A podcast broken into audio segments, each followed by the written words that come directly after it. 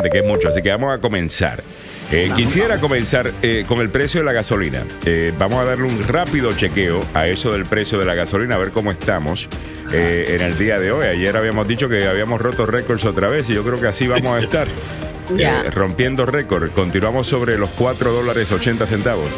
Y, ok, entonces vámonos con eso rápidamente. Esto es lo que tenemos en el área metropolitana de Washington. A ver, Mili, cuéntame. Mira.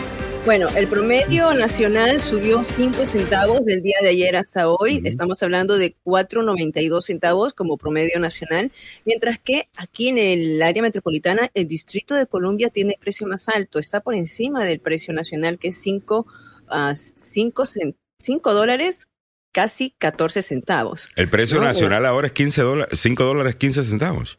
No vale. este es, el del Distrito de Columbia. No, el Distrito de Columbia. ah, el Distrito de Columbia está arriba. Ok, disculpa. Y siempre ha estado, sí, entre paréntesis. siempre ha estado. Y entonces, ayer yo hice un cuadrito bien chévere y todo, pero es como decir un pan con mango, cortar y cortar. Así que eh, ahora, si quieren ver me, me, horrible para hacerlo, pero si quieren ver el precio en Maryland, por ejemplo. Aunque la gente está viendo el precio.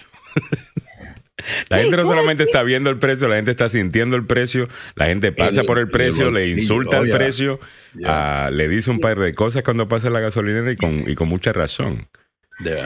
Y, veamos cómo están, ¿no? Por ejemplo, en todos los Estados Unidos, aquí ves el precio por promedio y por colores. Ya. Este, como dijimos, 4.92. Yo no sé por qué le ponen 4.919. O sea, ¿cómo le sacarán las fracciones? Pero es 4.92 a nivel nacional. Ya. Aquí en Virginia tenemos el precio más barato dentro del área metropolitana, que es 4.72 por galón. Mm. Y si te vas a, Maryland, a ver, ¿dónde está Maryland? Ah, aquí, 4.94. Casi como que Maryland siempre está con el promedio nacional, ¿no? Un poquitito más alto. Ayer lo tenía más bajo que promedio nacional, pero fíjate que ya en Maryland ha subido más. Y si vemos, por ejemplo, para no desalentarnos, hay que ir a otros estados donde el precio por galón está a 6.37. Mira, aquí en mm. Montana, en California, por supuesto. 6.37 como precio promedio. En otras eh, gasolineras hasta 7 dólares. Así estamos. Muy bien. Yo ayer, eh, yo ayer me, me tocó ir a, a, echar un poco de gasolina y me acordé de que tenía eh, la tarjeta de un supermercado. Y hacía rato que había estado acumulando puntos para que me descontaran en, la gasolina. Ya. ya. 90 centavos tenía por galón de descuento. ¡Wow! Samuel. Te va mucho a, a, dónde? A Giant. ya, ya, Ahora, ahora va, ahora la, va la parte más complicada del asunto. A ver. La cadena Giant, tienes razón, eh, Alejandro, te da descuentos para ir a echar gasolina en las gasolineras, valga la redundancia, Shell. Solamente. Las la gasolineras Shell son las más caras aquí en el condado de Montgomery, hermano. Además de que ya, y disculpe a la gente de Giant, ya Giant te pasó por la piedra con sus precios. Eh, porque sinceramente, eh, no, no, es por nada, pero si no fuera por la conveniencia de que está tan cerca el Giant, está por todas partes, eh, realmente casi nunca lo visitaría, en mi opinión, en comparación con otros supermercados, incluyendo Aldi, ah, mucho más caro. Aquí en mi ciudad está el Aldi, está el Giant, está Walmart. ya, Aldi, en Aldi, lo único que en Aldi es que todo es, eh, ¿cómo es? minimalista. Eh, minimalista, ¿no? El, eh, so, básicamente, pues, tienes que esperar un poquito más a hacer la línea y ese tipo de cosas, pero los precios son buenísimos y los productos duran más tiempo. Además, creo que todo es orgánico en Aldi, simplemente que no es. sí, sí, sí, esa es la idea de Aldi. Sí, yo las carnes las compro ese es el problema. Que, Pero para que a alguna gente le gusta ir a, you know, ¿cómo se llama? Me, voy a un mercado por una cosa, me voy a otro mercado. Digo, me voy. Al, Aldi es el único que voy porque los demás yo en línea, o sea, digo, voy a comprar. Y ese es un problema con, con Giant, si me he dado cuenta ahora. Eh, no, Giant, no, horrible. Tres manzanitas. Y, lo más y, lo más terrible de todo es que los, los eh, propietarios de la cadena Giant, que tienen un nombre diferente en Boston, te cuento, y que tienen el mismo logo y todo lo mismo, e, es, es una cadena que está en Europa. O sea, el Aldis Aldi también. de Europa. De alemán, alemán, alemanes, Alemania está eh, la gente de, Giant, creo que tienen en Holanda o en Bélgica la oficina central que antes la tenían aquí en, en, Maryland. No, me estás me está diciendo que no es un granjero de, de, allá de Ohio o de, de, Idaho eh, que nos trae todos sus productos. Así, no, no, no, Los, que los que manejan económicamente la cadena. Yo sé, sí. Yo te digo porque cuando tú ves la publicidad, tú vienes como que viene de la tierra nuestra, la comida, eh, tal cosa. BS, eh, pura paja. Eh, especialista en paja. Ah, no, perdón, publicidad. Ah, pero hay, otra cadena de origen alemán que también está penetrando aquí en la zona metropolitana de Washington y que acaban de inaugurar, y no le estoy haciendo publicidad, simplemente les estoy informando, aquí en Montgomery Village. Eh, así que Me, gusta la, competencia. Te, voy a decir la competencia buenísima. El, de Aldi lo tenía claro porque está aquí a la vuelta de mi casa. El Food Lion, eh, Aldi, está Aldi, Food Lion, está.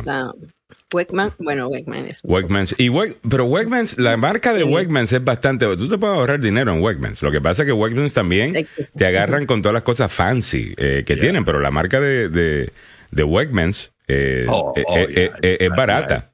Ah, pero, ah. pero las otras cosas así, pues súper, ¿cómo es? Delicadas y, y vaina. Ahí sí te pasan eh, de nuevo por la piedra. Led. Ah, led. Ajá. Muy bien. Ese es alemán. Oye, pero no son ellos que son, porque no tengo, tengo entendido que la gente de Aldi son dos hermanos y un hermano mm. hizo la marca Aldi y el otro hizo otra marca que es la misma cosa, pero simplemente el mismo concepto. Uno está en Europa y el otro lo exportaron eh, para acá. Pero anyway. Como un buen disco eh, peruano, la misma cholita con diferentes faldas. Edwin López. Igual, baby. Ay, Edwin López. Eh, oye, me dice Edwin, sí, por favor, traer a la Colombian Coach. Y el otro comentario no lo voy a, no lo voy a leer. Miguel Ángel Sosa dice, Alejandro, ya no me toquen ese son, cada día varía mucho el precio. El domingo le puse 80 dólares a mi carcachita y eso fue con descuento de Sam's. Ok, Ana Balcazar dice, Aldi tiene los precios más bajos, aunque los productos no son populares, pero vale la pena totalmente. Y, ellos tienen sus propias marcas, entre paréntesis. ¿ah? Tienen sus propias marcas, tienes que pagar, eh, tienes que utilizar 25 tienes que poner una moneda de 25 centavos para agarrar un carrito, eh, tal cosa, para asegurar que lo devuelvas, así no tienes que tener un montón de gente empleada buscando, o sea, que son minimalistas, son súper efectivos, pero te ofrecen en buenos precios. Ya. Ya. No, hay, no hay problema con eso. Nos dice Pepe Villalobos. Mi esposa acaba de ir a Toronto, Canadá, y me contó que allá las verduras están mucho más baratas que acá. ¿Cómo se explica eso? Si en teoría debería ser más caro llevar las frutas y verduras allá. Ok, déjame explicar esa parte. Okay. Ah, ¿A, usted, es tomatero como yo? ¿Le gustan los tomates? A mí me gusta el tomate. Sí, el, tomate que viene en su vaina con la ramita y todo. Sí, claro. Tomato on the vine. Ya, y eso, y son sabrosos, hay que decirlo. Ay, María, cortadito con, con, con, mozzarella fresco. Ay, chicos, ya dejemos de hablar. Un poquito de aceite de oliva. Con un poquito de aceite de oliva y también hay una cosa que se llama nanas, nanas sauce, que es básicamente una, una, una, una, reducción de. Es como un vinaigrette, pero tiene como un, eh, un sweet, se me escapa el nombre. Un sabor, un sabor. Ay, María, es dulce, súper rico. Bueno, pero ¿dónde quiero ir? Todos esos tomates, si usted mira, mira, muchos de ellos vienen como producto de México. Pero algunos vienen desde Toronto, desde Canadá. Y uno dice, tomates en la vaina desde Canadá. ¿Cómo hacer eso? Claro. Si ella es más frío, ella es, ¿sabe qué? Eh, le ponen abrigo a los tomates. No, le ponen un techo arriba, hermano, le ponen... Eh, este. Sí, es invernadero. Bueno, claro. Pero, pero Listos, ¿ah? Muy listos. Y, te aseguro, lo, más seguro que tienen una, una política mucho más inteligente allá en, Canadá. A Canadá hay un montón de cosas que podemos envidiarle. Eh, y el sistema de salud no, no eh, es uno. Eh, también. Algo que aquí inmediatamente tildarían de socialista, pero no necesariamente. La, ah, del, del, 91 saldría con la, con la AR-15 diciendo ¡Es socialista! Zampándolo. Santo Dios. Eh, nos dice Pili Teles, muy buenos días en Lid, pero es un poco más caro eh, de Aldi. Ok, so, so Lid es un poquito más carito que, que Aldi. Eh, Mayra Sánchez dice, wow, buenos días. ¿Por qué tan temprano asustando con los precios de la gasolina acá en Richmond? 4 dólares 79 centavos. Pero yo vivo, Dean Duil está a 4.49. Dinwiddie, Din, Dinwiddie, Dinwiddie, ok, perdón. A 4.49. Es, es Virginia, ¿no? Entonces, Virginia tiene el promedio más, más bajo. Tiene el promedio más bajo. Eh, Fox News dice que estemos listos para la invasión que viene en camino. Ah, tú dices en del sur. la, la, caravana que, que, que están ah. cruzando Chiapas eh, eh, desde ayer. Y la mayoría son, la mayoría son gente de Honduras, hay unos pocos salvadoreños y guatemaltecos, eh, pero la gran mayoría de la caravana es hondureña y no creo que crucen México, se los digo. No creo que vayan a cruzar a México. Eh, van a apretar clavijas el gobierno de los Estados Unidos y que no les llame la atención después del desacuerdo que hay con AMLO y el gobierno por no asistir a la reunión de Los Ángeles. Oye, Yo creo que va a haber una reacción. Oye, eso me parece. Esto, hay que comentar eso y lo vamos a comentar en el día de hoy. Son ocho países, o sea, son ocho países ahora que no van a ir. Bueno, algunos, eh, lo digo ya de antemano, Uruguay, por ejemplo, no, no va a estar, el mandatario no va a estar porque está con, con COVID, pero de los que a propósito no quieren ir, son pues justamente los países... No son todos. Ya, pero, pero, pero, tienen... pero ¿quiénes, son, Meli? A ver. Eh, en México, Guatemala, El Salvador y Honduras. Y, Nicaragua. Ah, y Honduras. No, Nicaragua, sí. Nicaragua, sí, Nicaragua está. Eh, son precisamente los países donde están viniendo la mayor parte de, y están saliendo estos eh, inmigrantes, por lo menos, eh, you know, por el Oye, y esto le va a tener un costo a la administración eh, Biden, by the way. Mm. ¿Ok? Inmigración ha tenido un costo. Lo que está pasando en la frontera ha tenido un costo para él, o sea, y todas las encuestas lo dicen. Él debería, si fuese a seguir las encuestas, hacer mucho más duro eh, en la frontera y aparentemente la gente estaría con él. Y, no lo está haciendo. Ah, yo creo que los países, yo creo que los, creo que los países deberían, los países de donde vienen estos inmigrantes deberían por lo menos dar la cara acá, eh, eh, mínimo. además, que una, además que es una falta de respeto a, los Estados Unidos y sinceramente yo no sé si esto dice mucho pues del liderazgo de, de, de Biden, que ha logrado, por un lado, con el tema de Ucrania, unir al, al, al a Occidente. A la OTAN, y, y, bueno, pues la OTAN es, eh, pues, eh, a, Occidente. Y eso lo hemos visto, y bien. Pero parece que la influencia que ha tenido, específicamente Rusia, China, eh, En, en, Latinoamérica, creo que estamos viendo cómo esto pone la situación bien difícil para los Estados Unidos. Y hay otra cosa que tengo que decir con esto. Me parece bien estúpida la idea, y disculpen la, expresión, pero tengo que decirlo, de que no vamos a invitar a países simplemente porque tienen dictadores. Y usted dirá, no podemos reconocer a esos... Yo no tengo ningún problema si entonces el presidente Biden no hablara con la gente de Arabia Saudita. Exacto. Yo no tenía ningún problema si no hablara con Xi Jinping de China. Yo no tengo problema si lo mismo diríamos de Rusia, con quien todavía hay conversaciones con todo y que estamos involucrados en una, eh, en, una guerra. Esa es la realidad. Entonces, decir, bueno, a esto no lo voy a invitar porque son una, no son una democracia. Eh, me parece bien tonta esa idea. Además que fácilmente te llaman hipócrita. Ahora mismo estamos reportando que quizás vaya a visitar eh, Arabia Saudita Joe Biden. ¿Y qué tienen allí? Mm. O sea, un, monarca, obviamente, eh, pero al final del día es una dictadura. El príncipe eh, que corre todo allí, Mohamed al... Eh, se me escapa el nombre de él exactamente en este momento, que es un asesino. Mm. Y la persona que ordenó, según nuestros sistemas de inteligencia, y no solamente los nuestros, los británicos y el resto, opinan igual que nosotros. Ya que este tipo mandó a matar a un periodista del Washington Post porque criticaba el régimen en Arabia Saudita. Y Biden va para allá. Pero dicen que suspendió la, eh, suspendió la gira. O sea, no hay. yo creo que si va, va a ir después de noviembre, hermano. es probable. Mm. Mira, Edgar Anaya, Edgar Anaya dice lo de López eh, hablador en vez de hablador. Eh, es una payasada, se hubiera puesto así de fuerte y exigente con Trump. Eso es otra cosa. O sea, esa es la comparación que la gente va a hacer. O sea, a este no le iban a faltar el respeto, a este están dispuestos a faltar el respeto.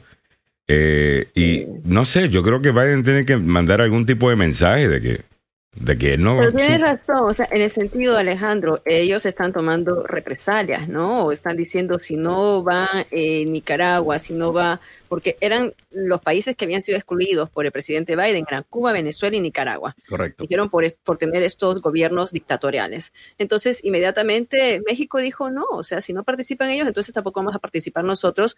A eso, si no, se unió Bolivia quien también dijo que no, que no iban a participar. Yo creo que todos son, eh, eh, eh, ¿qué te digo? Gobiernos medios, en el caso de Bolivia, el, que está ahí sentado en la presidencia mm. es un hombre que salió de, Evo Morales, y Evo Morales es un hombre de izquierda. Es básicamente, y, AMLO es de izquierda. ¿Me entiendes? O sea, AMLO no es del tipo, you know, Hugo Chávez, Fidel Castro, mm. lo que sea, pero obviamente AMLO, y eso se sabe, eso no es un insulto, AMLO, AMLO lo dice.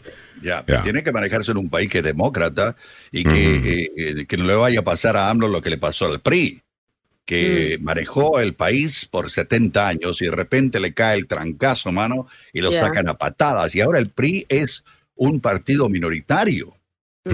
O sea, ya no es el, todo. Bueno, porque lo que tenían era la idea. Bueno, lo que pasa es que decimos democracia, pero eh, con todo respeto, no, eh, no era una democracia.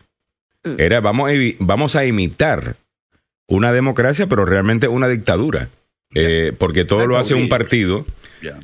nadie más comparte poder. Le damos la impresión a la gente que están votando eh, por lo que ellos quieren, pero estamos controlando las opciones que les damos. Entonces, eso, eso no es democracia. Eh, eso es realmente una dictadura. Creo que hay un, film, ¿no? Que se llama, creo que La Dictadura Perfecta, que habla, que explora precisamente ese tema. Pero regresando al tema de la, de la, de la cumbre.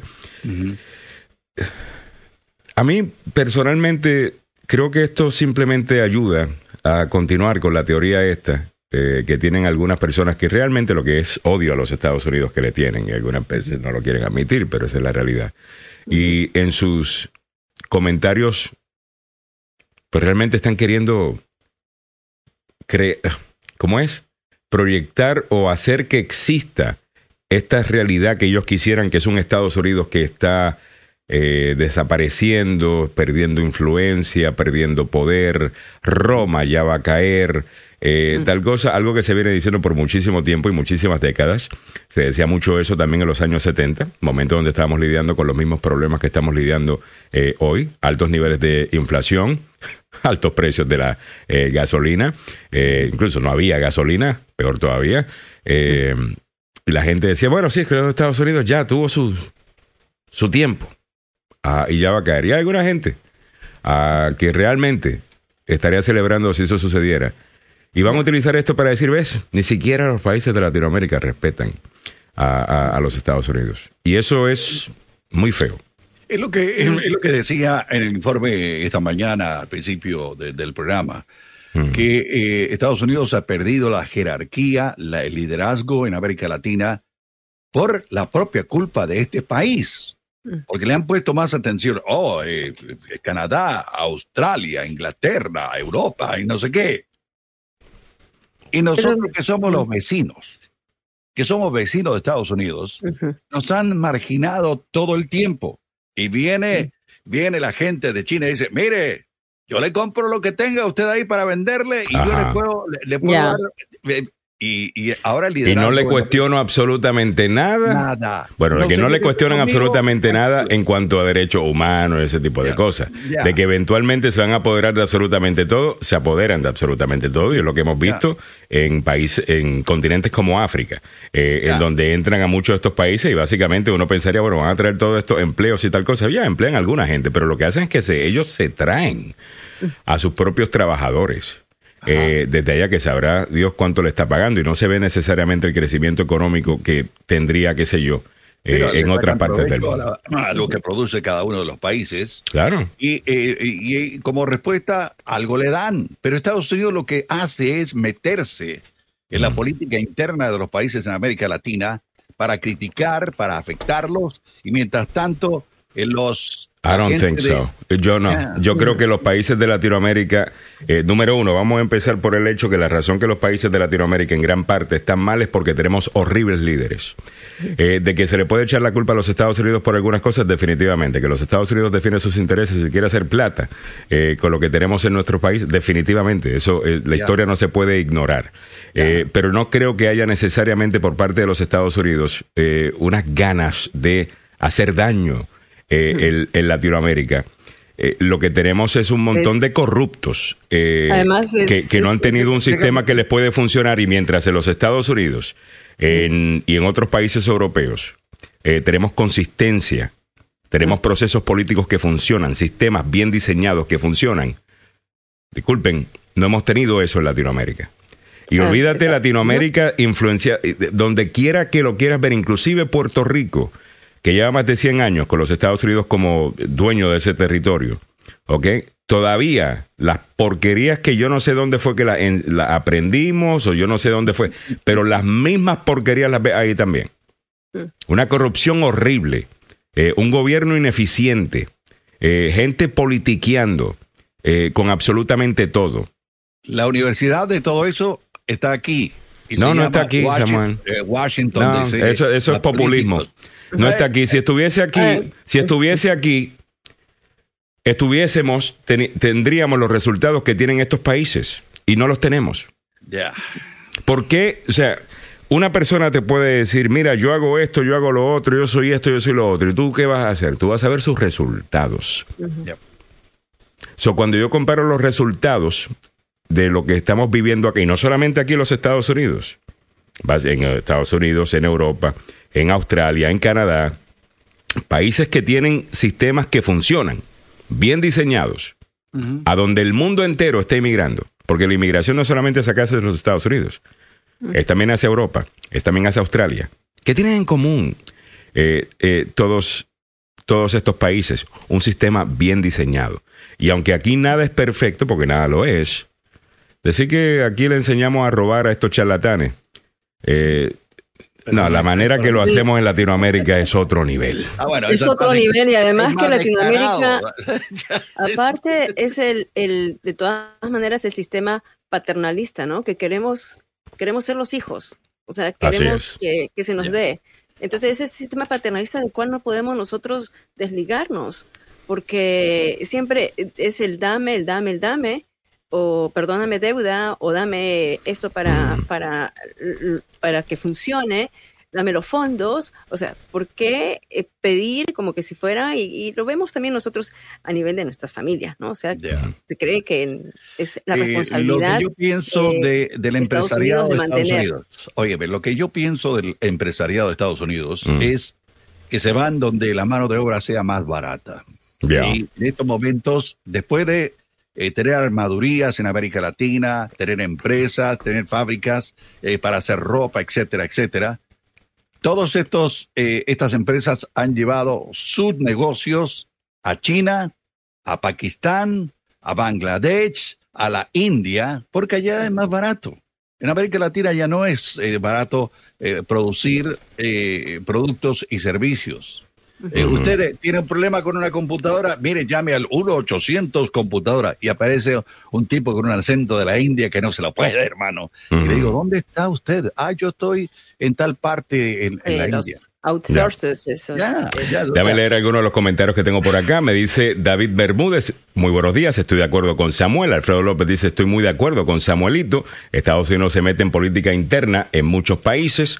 Eh, Javier Majano dice, Alejandro, en Honduras, USA impuso a, ¿cómo es que se llama él? Este... Eh, Orlando Hernández. Exactamente. Después de sacar a Celaya y ves cómo terminó y todo lo que ha hecho en ese país, Nayib ya lo dijo.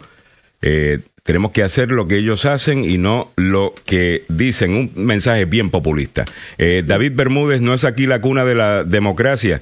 Y, realmente lo pone en duda que esta sea la cuna de la que esta no es la cuna de la democracia eh, vamos a estar claros esto, esto, no es Grecia pero definitivamente que esta es una democracia que funciona Edwin López dice estoy de acuerdo con Samuel en Washington los corruptos son tan poderosos que nadie los puede tocar.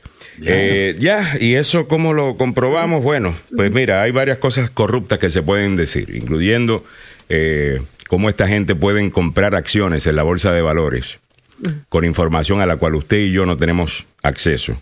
Mm. Y hacer plata con eso. Eso sí, eh, eso sí es cierto. ahora, ahora a mí me parece y yo sé que esta posición no es popular porque es que yo no soy un populista, ¿ves? Yo no te digo lo que tú quieres escuchar, yo te digo lo que yo siento que tú debes saber. Podemos estar en desacuerdo. Eh, si esto es tan eh, malo aquí en los Estados Unidos eh, y es culpa de los Estados Unidos absolutamente todo, te hago la pregunta de nuevo. ¿Por qué funcionan las cosas aquí? ¿Por qué funcionan las cosas aquí? ¿Y por qué quiere venir tanta gente aquí? ¿Y por qué tanta gente quiere venir aquí? Entonces ahora vamos a utilizar al cuco de los Estados Unidos, que sí comete errores, que sí se mete en cosas que no se tiene que estar metiendo, muchas veces porque nos pides que nos metamos. Oye. Porque esa cosa, eso sí no se menciona. Pero cuando hay un problema, ¿a quién, quién está enviando plata? ¿Quién está enviando eh, gente? ¿Quién está enviando soluciones? Los Estados Unidos. Ah, pero eso no sé, porque eso no es popular, ¿ves? Pero eh, un precio. Eh, bueno, todo tiene un precio. Pero, eh, está bien, pero por eso eso es el, sistema paternalista que vemos a Estados Unidos como si fuera el, papá que tiene que soltar el dinero, ¿no? Decimos, los Estados Unidos tienen bases militares en todo el mundo. Los países se pelean para que los Estados Unidos pongan una base militar por el dinero que viene con eso. Por el dinero que viene con eso, los trabajos que son creados por eso. Así es. Ahora, yo entiendo que sí, nos metemos en unas cosas que no tenemos que estar metiéndonos. Que la gente debamos respetar. Mire, si allá quieren tener democracia, que tengan democracia. Si no quieren tener democracia, pues es el problema de ellos. Eh, eh, eso es su rollo. Eh, whatever. Estoy de acuerdo con eso. Pero yo no voy a caer en esto y no le voy a quitar el guante de la cara a los dictadorcitos que hemos tenido en Latinoamérica durante mm. toda nuestra historia, de izquierda y de derecha Sí, señor. Que se montan ahí con un discurso de que vienen a defender la gente y lo que termina son todos multimillonarios, muchas veces terminan presos porque lo que hacen es robarle a la gente. Y qué lindo y qué chévere. Vamos a echarle la culpa entonces a los Estados Unidos. Disculpe, ¿por qué no piensan más bien en su gente antes de correr para una posición? Y digan, ¿sabes qué? No los voy a defraudar. ¿Por qué no piensan eso? ¿Por qué no exigimos eso? De nuestros líderes. Porque me parece demasiado conveniente para un político tener siempre un cuco a quien le puedas echar la culpa por todo lo que está pasando en tu país.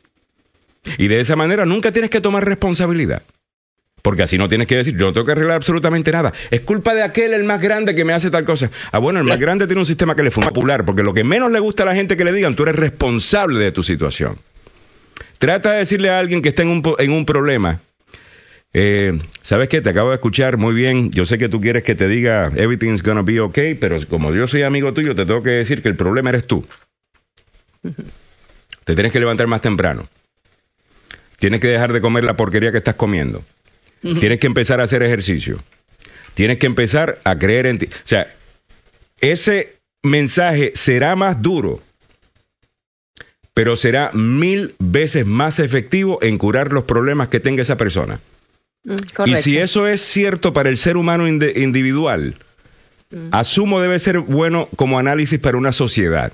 Tenemos un problema en nuestra sociedad en Latinoamérica mm. que está produciendo a tanto líder corrupto y tanto país que no puede ofrecerle una sociedad en la que uno pueda simplemente sobrevivir. Decente. Decente, para no tener que inmigrar. Eh, o sea, lo peor que uno puede tener es tener que uno irse de la patria que uno conoce, de la tierra que uno conoce. Yo te digo, yo soy puertorriqueño y llevo mucho tiempo aquí. Y cada vez que estoy en Puerto Rico y llego y vuelvo a Puerto Rico, yo sé que estoy en mi país, país. Estoy donde yo me merezco, donde yo, a ver, siempre, siempre, a.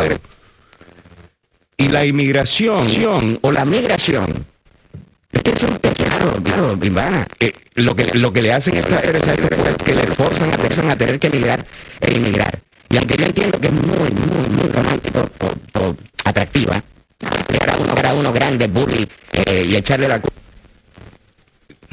Yo creo que hasta que no nos miremos nosotros mismos en el espejo, no vamos a resolver un coño.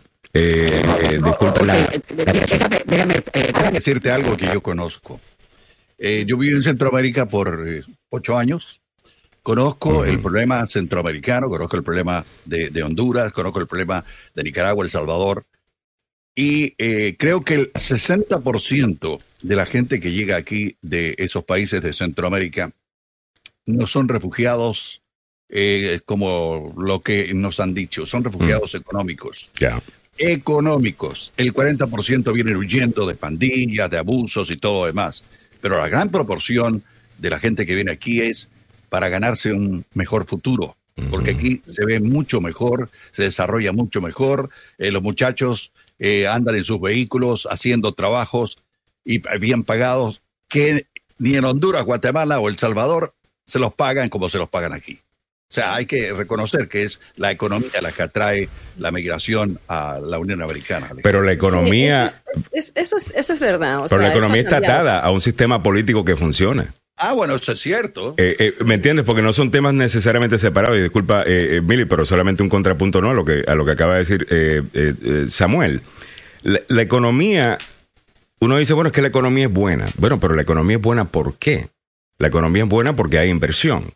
¿Por qué hay inversión? Porque países del mundo entero están dispuestos a poner su dinero aquí, en los Estados Unidos. Porque creen en nuestro sistema político. Porque saben que no se va a montar uno mañana y le va a decir, es que por culpa de Rusia y China, eh, mira cómo estamos, así que me voy a quedar con las propiedades y me voy a quedar con el dinero que está en los bancos y vamos a ayudar a esta gente y vamos a hacer lo otro. La gente sabe que eso aquí no va a pasar. Porque esto es un país de ley y orden. Y estabilidad política le permite también a las compañías planificar a largo plazo. A lo mejor usted y yo planificamos para el mes. O quizás si somos súper buenos planificando, para el año. Yo no puedo. Yo, yo, yo, planifico para el día y termino haciendo otra vaina el mismo día. Eh, right? Pero pero es una ventaja que tienes aquí, mano. pero las compañías planifican para, you know, 10, 15, 20, 25 años. Dicen, ok, vamos a poner una planta allá porque en los próximos 40 años vamos viendo crecer. ¿Eso está basado en qué? En que uno pueda más o menos... Estabilidad. No en el relajo que nosotros tenemos en Latinoamérica que you elegimos una persona y dos meses más tarde eh, ya estamos en descontento, vamos a sacarlo. Mire, no. Usted eligió a esa persona, déjelo que gobierne, para bien o para mal. Porque la estabilidad es necesaria, es que somos demasiado eh, eh, regados yo no sé si eso nos lo enseñaron los españoles o qué, porque te estoy diciendo lo ves por toda Latinoamérica. Es impresionante, incluyendo Puerto Rico, eh, donde quiera. 7.44 minutos en, en la mañana. no están tocando la puerta, entre Así es. Y tenemos una invitada muy especial. Eh, ella, ella está donde yo quisiera estar. Ah, ella está en Hawái. Eh, ahora está aquí.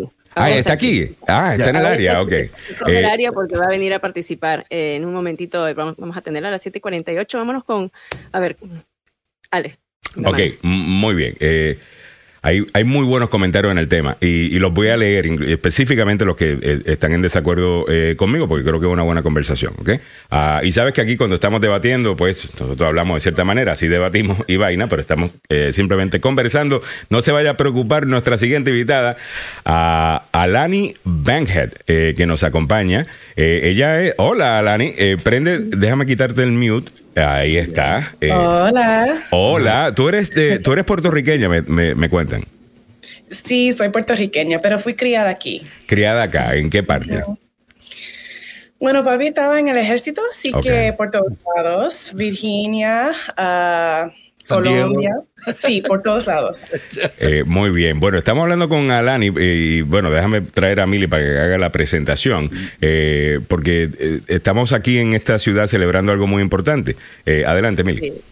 Bueno, este fin de semana conocí a Alani y a su compañera Lulu, su compañera que es una, una perrita policía, Lulu. Alani, ¿saben qué es coronel? La coronel Alani Backhead. Disculpa, coronel. veterana del ejército y en este momento está haciendo, realizando operaciones en Hawái como agente especial juntamente con, su compañera, con Lulu, con la perrita. me pareció súper interesante el trabajo que están realizando porque Lulu detecta los artefactos cuando están haciendo investigaciones en contra de la pornografía infantil, en contra del acoso sexual también, eh, y casos así que van con la trata de, con la trata de, personas en, Latinoamérica, pero está especialmente en, en Hawái. Entonces ella, eh, déjenme darle el paso a ella, la conocí este fin de semana en la casa de una muy querida eh, amiga que también vamos a atenderla, a la doctora Ana Sierra. Muy bien ella va a estar con nosotros. Así que. Bueno, hablemos con la coronel a Alani. Eh, rapidito, ¿cuántos push-ups le debo, eh, coronel? 50. Eh, eso, para empezar bien el día. Eh, bueno, hablemos un poquito de ¿Qué toma? Eh, me imagino que debe ser absolutamente maravilloso trabajar con uno de estos perros, porque además de ser súper inteligentes, eh, uno pues desarrolla una relación súper especial, ¿no? Con cualquier eh, tipo de perro. Ese es el tipo de relación que, usted tiene con el perro que usted entrena y eh, su partner, vamos a decir, o, o, no es un tema de que, bueno, este es mi pet, sino más bien este es mi colega. Exacto, ella es mi colega, ella tiene cinco años. Qué bella. Eh, estamos trabajando juntas por tres años y es la cosa más oh. difícil que yo he hecho en mi vida, ah, porque ella no puede hablar, ¿no? Así que tratar de entender a, ella cuando me está tratando de decir algo es un poco difícil, ah, pero ah, hace tres años que hacemos mucho trabajo Ah, bueno, así que nos entendemos ahora, pero pasó mucho tiempo de dificultad y, trabajo, así que... Una pregunta, ¿cómo...? Estamos escuchando, ¿no? Está, está, Lulu ahí. Lulu, sí, ella está aquí. Lulu. ¡Ay, Lulu! A ver, mira, ella está. ¡Ay, qué linda! Alani, ¿cuánto tiempo demoró para entrenar a este perro? ¿Cuánto tiempo le llevó? A Lulu le tomó algunos dos años en Indiana y después dos semanas conmigo. Y entendí eh, también, Alani, que Lulu era antes un perrito de servicio que estaba adiestrada para ayudar a personas que sufren algunas enfermedades. Cuéntanos de. Sí. sí, sí, sí. Bueno, primeramente, gracias por su grasa, porque no he practicado mi español en mucho tiempo. pero, pero uh, sí, Lulu estaba en, ese entrenamiento y no terminó uh, porque de vez en cuando ella ladra y no se puede hacer eso como ese tipo de, perro. Ya. Uh, y lo que hacen en este entrenamiento para ese tipo de ah, detección es que usan esos perros que no terminaron ese entrenamiento para ah, que ah, den cariño a los niños, las víctimas de los crímenes. Así que es, es muy interesante cómo Todd Jordan se llama, desarrolló su entrenamiento. Así que estos perros son muy, son diferentes de los perros policías que encuentran típicamente como de drogas o de bombas, ah, no son agresivos, son muy amables. Ah, okay. Se le nota. Voy a mostrar algunas imágenes de algunos operativos donde ella estaba participando, ¿no? Entonces nos vas, a, nos vas a explicar qué es lo que ella hace en, en, en estas investigaciones. Sí, claro. Lulu, ah, lo que sucede es que hay un producto químico en la pega que es universal para todos los medios digitales. Entonces, eso es lo que ella está detectando. Así que sí, si hay algo que contiene ah, videos o fotos digitales, ella lo va a encontrar. Así que... laptops, celulares, micro SDs, lo que sea. Que es donde podrían estar transportando pornografía infantil, y, ese, y ese tipo de cosas. Eh, Ahí está el laptop. Muy bien. Entonces ella... ¿Detecta computadoras? Este, y, Mira, qué chula. Ah, teléfonos. Eh, nos contaba, nos contaba Alani que eh, la llamaron porque habían, habían tirado un teléfono en un bosque, en una de las investigaciones, creo que era de, de, acoso, de abuso sexual, y ya habían pasado dos meses Eh, Alani, entonces cuéntanos. estamos repasando casi todo. Sí, sí, habían pasado más de dos meses que este celular uh, estaba en, en el forest, ¿no? no ya, en el, bosque, por ahí. En el bosque, sí, gracias. Uh, y nos llamaron, mira, por favor, puede traer a Lulu. Y yo, ok, está bien. Pero ¿cuánto tiempo ha pasado? Y cuando me dijeron yo, pensando, no vamos a encontrar este celular. Oh no va a pasar.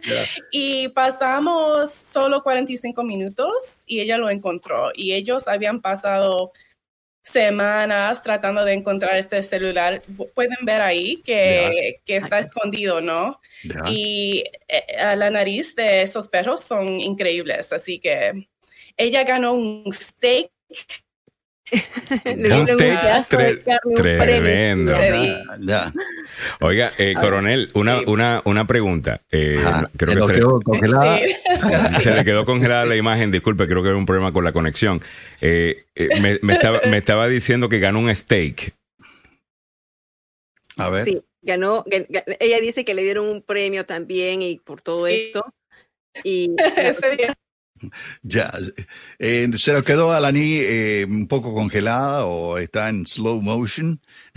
no. La razón por la que la trajimos, Ale, y, es porque ellos van a estar participando en estas charlas que son súper famosas, las charlas TED. Las TED Talks, I love TED Talks. TED Talks. Van a estar este viernes.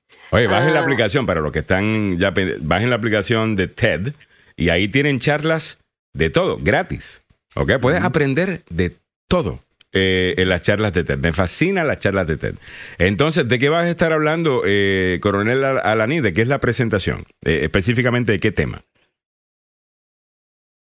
Van a estar hablando de eso, de los cómo trabajan en las investigaciones juntamente con Lulu. Sobre Lulu. Ya.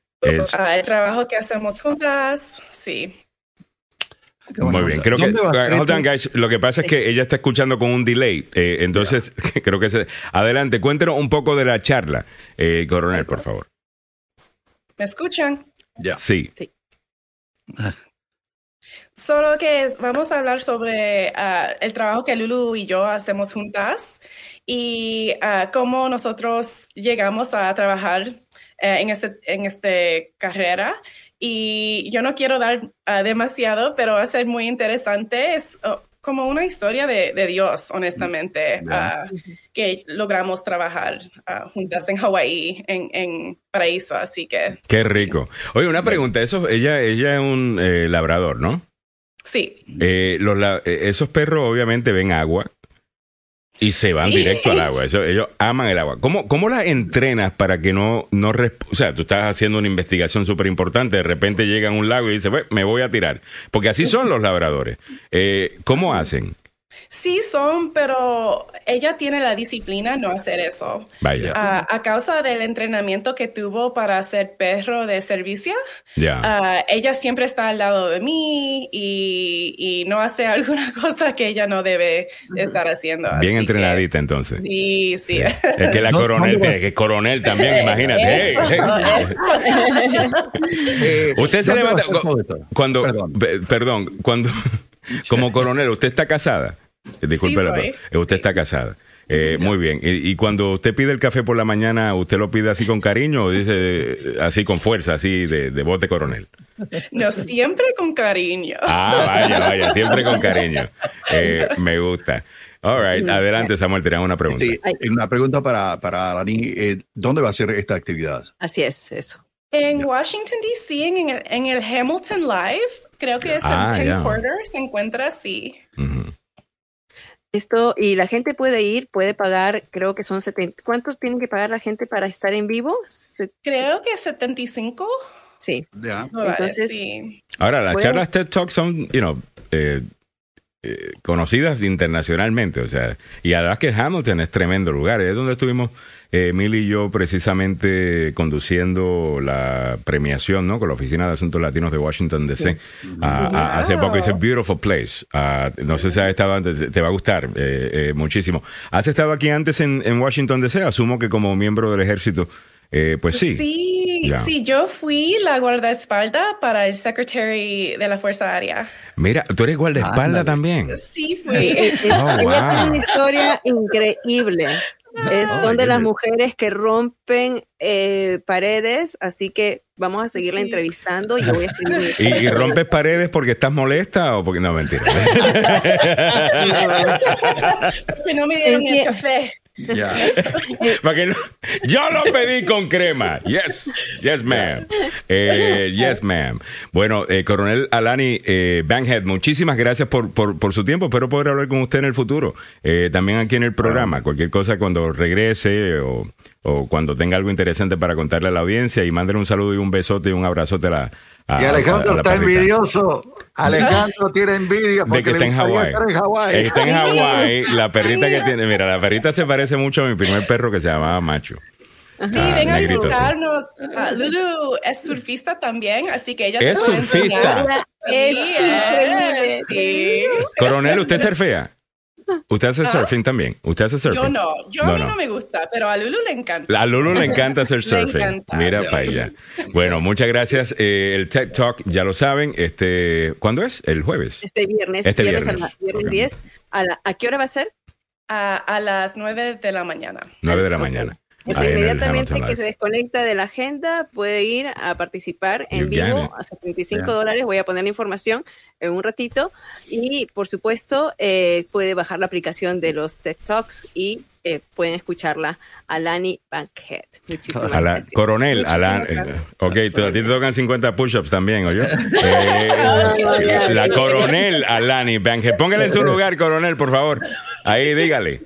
Thank you, ma'am. All right, thank you, Muy amables, gracias. All right, muchas gracias. Ah, espérate, saqué a Samuel Espérate, ¿qué pasó aquí? Ah, ¿qué pasó? Vale. Eh, yo me saqué hasta yo mismo, me saqué. Tú te eh, sacaste. Sí. Mira, es que, no, sabes que es muy interesante porque eh, se está formando una, una coalición de, de, una organización de Latinas Healing Institute con, y, ella es parte de, de, esta, de esta organización, de esta fundación, que también eh, participa una doctora en los que eh, se ven las deficiencias, ¿no?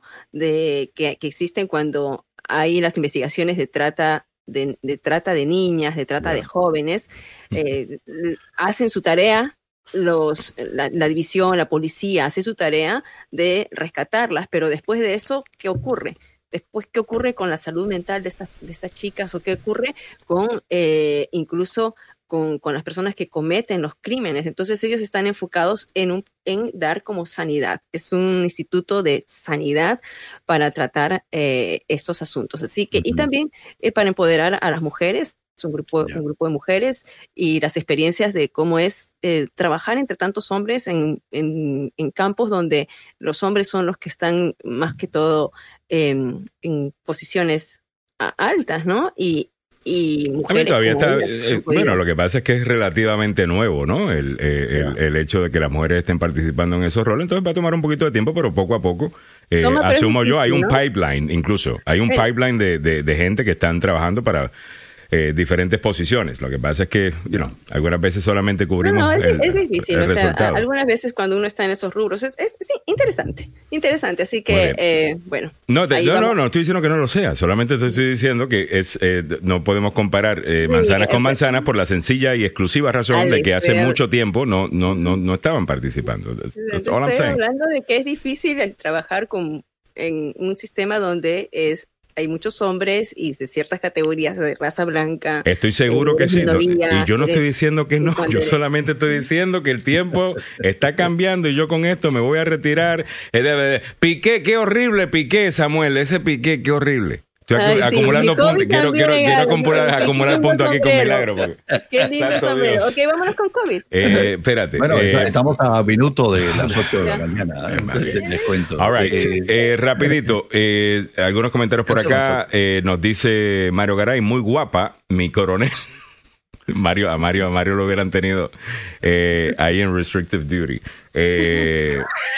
Javier González Contreras, buenos días chicos. Nancy Onassis dice, pueden poner el website, please. Gracias.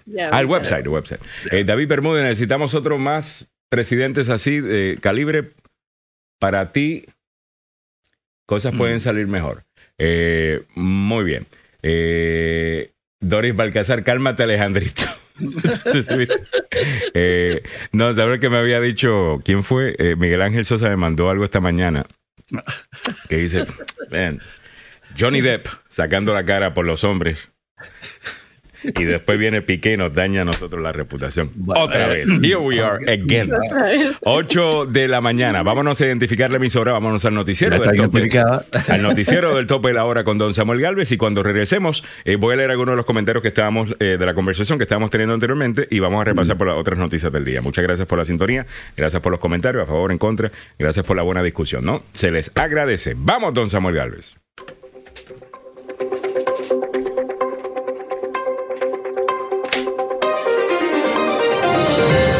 Cinco representantes de los denominados Proud Boys fueron acusados ayer de conspiración sediciosa en los disturbios en el Capitolio.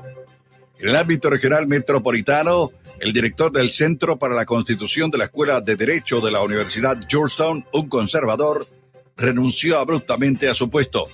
En nuestra América Latina, la Fiscalía pidió 15 años de prisión para la expresidenta interina de Bolivia, Janine Áñez, una aberración. Muy buenos días, le saluda Samuel Galvez y aquí el detalle de la información. Un ex líder principal del grupo extremista de derecha Pro Boys y otros miembros fueron acusados ayer de conspiración sediciosa por lo que los fiscales federales dicen fue un ataque coordinado contra el Capitolio para evitar que el Congreso certificara la victoria electoral del actual presidente Joe Biden. La última acusación formal contra Henry Enrique Tarrio el expresidente de los Proud Boys y otras cuatro personas vinculadas al grupo se produjo cuando el comité de la Cámara de Representantes que investiga los disturbios se prepara para comenzar las audiencias públicas este jueves y presentar sus conclusiones. La acusación formal alega que los Proud Boys conspiraron para oponerse por la fuerza a la transferencia legal del poder. Enrique Tarrio, un eh, caribeño antillano de origen cubano y los demás, Edna Northern, Joseph Briggs, Zachary Real y Dominic Mazzola fueron acusados previamente de diferentes cargos de conspiración. Están programados para ser llevados a juicio en agosto en una corte federal aquí en la capital de los Estados Unidos. En el ámbito regional metropolitano, después de meses de licencia pagada y una investigación sobre algunos controvertidos tweets, Highland Shapiro renunció abruptamente ayer como director del Centro para la Constitución de la Escuela de Derecho de la Universidad Georgetown. Solo unos días antes, Shapiro había dicho que en Twitter que estaba ansioso por comenzar a trabajar en el centro luego de que la investigación lo absorbiera. Y usted se está preguntando, ¿de qué investigación me está hablando? Pues el eh, experto legal de la Universidad de Georgetown tuvo algunos cuestionamientos por la decisión del presidente Joe Biden de designar a la juez Ketanji Brown Jackson como la primera afroamericana en la Corte Suprema de Justicia para reemplazar al saliente Stephen Breyer. Shapiro eliminó los tweets, pero circularon capturas de pantalla, lo que provocó una investigación de la alta casa de estudios y la suspensión con goce de sueldo. En una carta ayer, el ahora exfuncionario de la universidad afirmó que los tweets eliminados se malinterpretaron, pero lo que dijo en contra de la juez y las críticas contra Ketanji Brown Jackson, sí algunos la tomaron muy en serio. En nuestra América Latina, el juicio penal contra la expresidenta interina de Bolivia, Janine Áñez, se reanudó ayer, pese a los pedidos de su defensa para suspender el proceso, y la fiscalía anunció decidir de pedir 15 años de prisión para ella por un golpe de Estado que jamás existió, una aberración en la cuestión de justicia en el país suramericano. ¿Cómo está el fútbol? Pasión de multitudes es el opio del pueblo, aunque usted no lo quiera reconocer. Neymar anotó el gol del triunfo de Brasil ante Japón en un amistoso internacional que se llevó a cabo en la capital nipona en Tokio. Un tanto del brasileño de Neymar de penal dio la victoria a los brasileños ante Japón en este partido amistoso celebrado en la capital japonesa, en Tokio, ayer, en lo que los suramericanos se encontraron con un combativo equipo de capaces de ponerlos en apuro en varias fases del partido.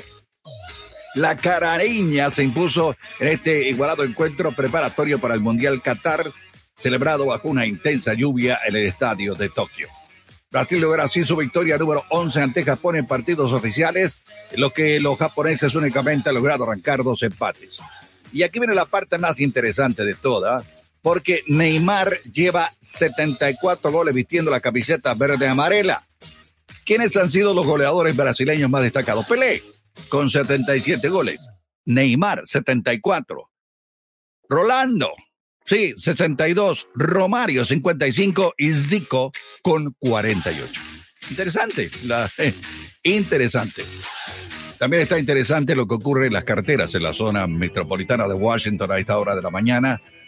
¿Cómo está la circulación vehicular? Pues con algunas dificultades. Hay un accidente reportado en la 495 en el Belway Capitalino, cerca de la 450 en Annapolis Road. Hay un vehículo con problemas mecánicos en el Belway a la altura de la 236, esto es en Little River Turnpike.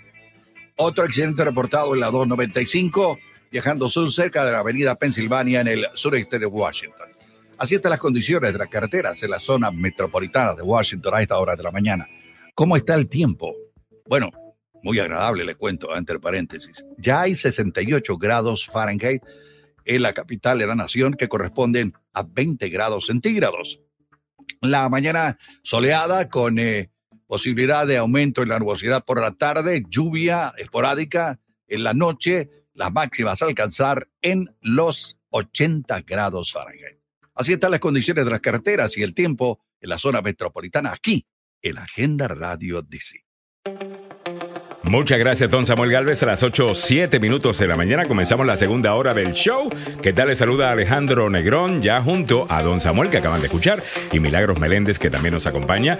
Recuerda que nos puedes escuchar en el área metropolitana de Washington, D.C. a través de 1600 AM. Si acaso no estás conectado a través de Facebook, YouTube o nuestro canal de Tuning Radio, que es donde mayormente eh, se conecta la gente, búscanos como en la aplicación TuneIn como Agenda Radio DC. Agenda, espacio, radio, espacio, DC. Y ahí te va a aparecer el show. Dice buena conversación, ¿cómo es? Noticias, opinión y buena conversación. Y el logo de la agenda. Dale play y ahí estamos, aquí estamos. 8 y 7. Bueno, vamos a comenzar con lo que tenemos en esta hora para la audiencia. En breve nos ponemos al día con el tema de la salud, pero rapidito te leo eh, algunos de los titulares que estamos discutiendo en esta hora. El precio promedio de la gasolina subió 5 centavos a nivel nacional, 4 dólares 92 centavos por galón. En el DNB, DC tiene el precio más alto con 5 dólares 13 centavos. Me acaba de enviar una foto eh, Lenca Mendoza. Lenca, ¿puedo decir cuánto fue? Oye, gastó un montón de plata en la gasolina. Me acaba de enviar lo que acaba de gastar. Un montón eh, de plata. Entre otras cosas, siete estados realizan primarias hoy. La mirada se concentra en California, Iowa y New Jersey. De este tema vamos a estar hablando en breve. El Departamento de Justicia acusa a los líderes de los Proud Boys de conspiración sediciosa por el ataque del 6 de enero. Un análisis por parte del abogado Joseph Maluf. ¿Qué es la conspiración eh, sediciosa y por qué tardó, tardó tanto a que esto se diera? Y las familias de estudiantes heridos en el tiroteo de Ubalde presentan acciones legales, ese tema también. En la pasada hora hablamos un poquito de la cumbre de las Américas, de eso entramos en un tema de la corrupción en Latinoamérica y mm. si es culpa de los Estados Unidos, eh, los problemas que tiene eh, la región o no, y se dio una muy buena conversación. Si acabas de sintonizar, te recomiendo que regreses un poquito el tape, eh, porque puedes estar de acuerdo con Samuel o conmigo o con los diferentes puntos de vista que se están eh, dando por ahí. Y la otra cosa es que Elon Musk amenaza cancelar con acuerdo para comprar Twitter. Yo creo que Elon Musk se está queriendo salir de esto de la manera que él pueda. Le está quitando. Eh, el One ya, ya le está secando. Y creo que se está justificando. Sí, pero se ha puesto. yo defendía a Elon Musk. Él tiene derecho a opinar como le dé la gana. Me molesta que la extrema o la neo izquierda, cualquier persona que opina distinto a ti, pues hay que destruir eh, quién es y su nombre y lo que sea. Pero la realidad del caso es que últimamente se ha comportado como, you know, medio, medio, eh, eh, eh, ¿cómo es? Inmaduro. aniñado, aniñado, muy engreído. Niño, niño berlinchudo. Ajá, con, con, con, algunas cosas. Es como que, bueno, lo que pasa es que, bueno, me, me, molesté porque me, me molestaron, porque hicieron tal cosa, entonces ahora yo voy a vengarme y yo voy... Bueno, suave. Al final del día usted tiene una compañía que correr. Date quieto, tú tienes inversionistas Y no, que cada vez que tú hablas, las acciones de Tesla suben, bajan. Ese quieto. Se más bonito, sí. Eh, en serio, porque es que por demasiado. Cuando tú ves una persona que es demasiado así, tú no quieres, tú dices, ok, está bien, te sigo respetando, pero voy a esperar hasta que se te baje el, de esto, entonces después sigo invirtiendo contigo, porque eh, es que, qué sé yo, en una de esas molestias puede decir cualquier cosa. Ah, lo mismo podemos decir de líderes también, obviamente, pero, oh, eh, pero bueno. la otra cosa es, para que usted vea lo desconectada que está mm. la neo izquierda eh, del país, Alexandre Ocasio Cortés critica al Partido Demócrata por no apoyar término Latinx.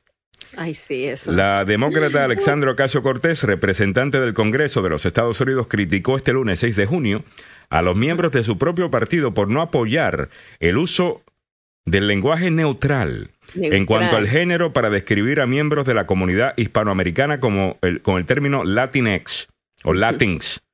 En, en otras ocasiones los demócratas han argumentado que usar ese tipo de lenguaje para describir a los latinos es malo para la marca de su partido. Lo que han argumentado los demócratas, que tienen sentido común, es que uno llama a la gente como ellos quieren ser llamados uno trata a la gente, y esto, neoizquierda, vengan.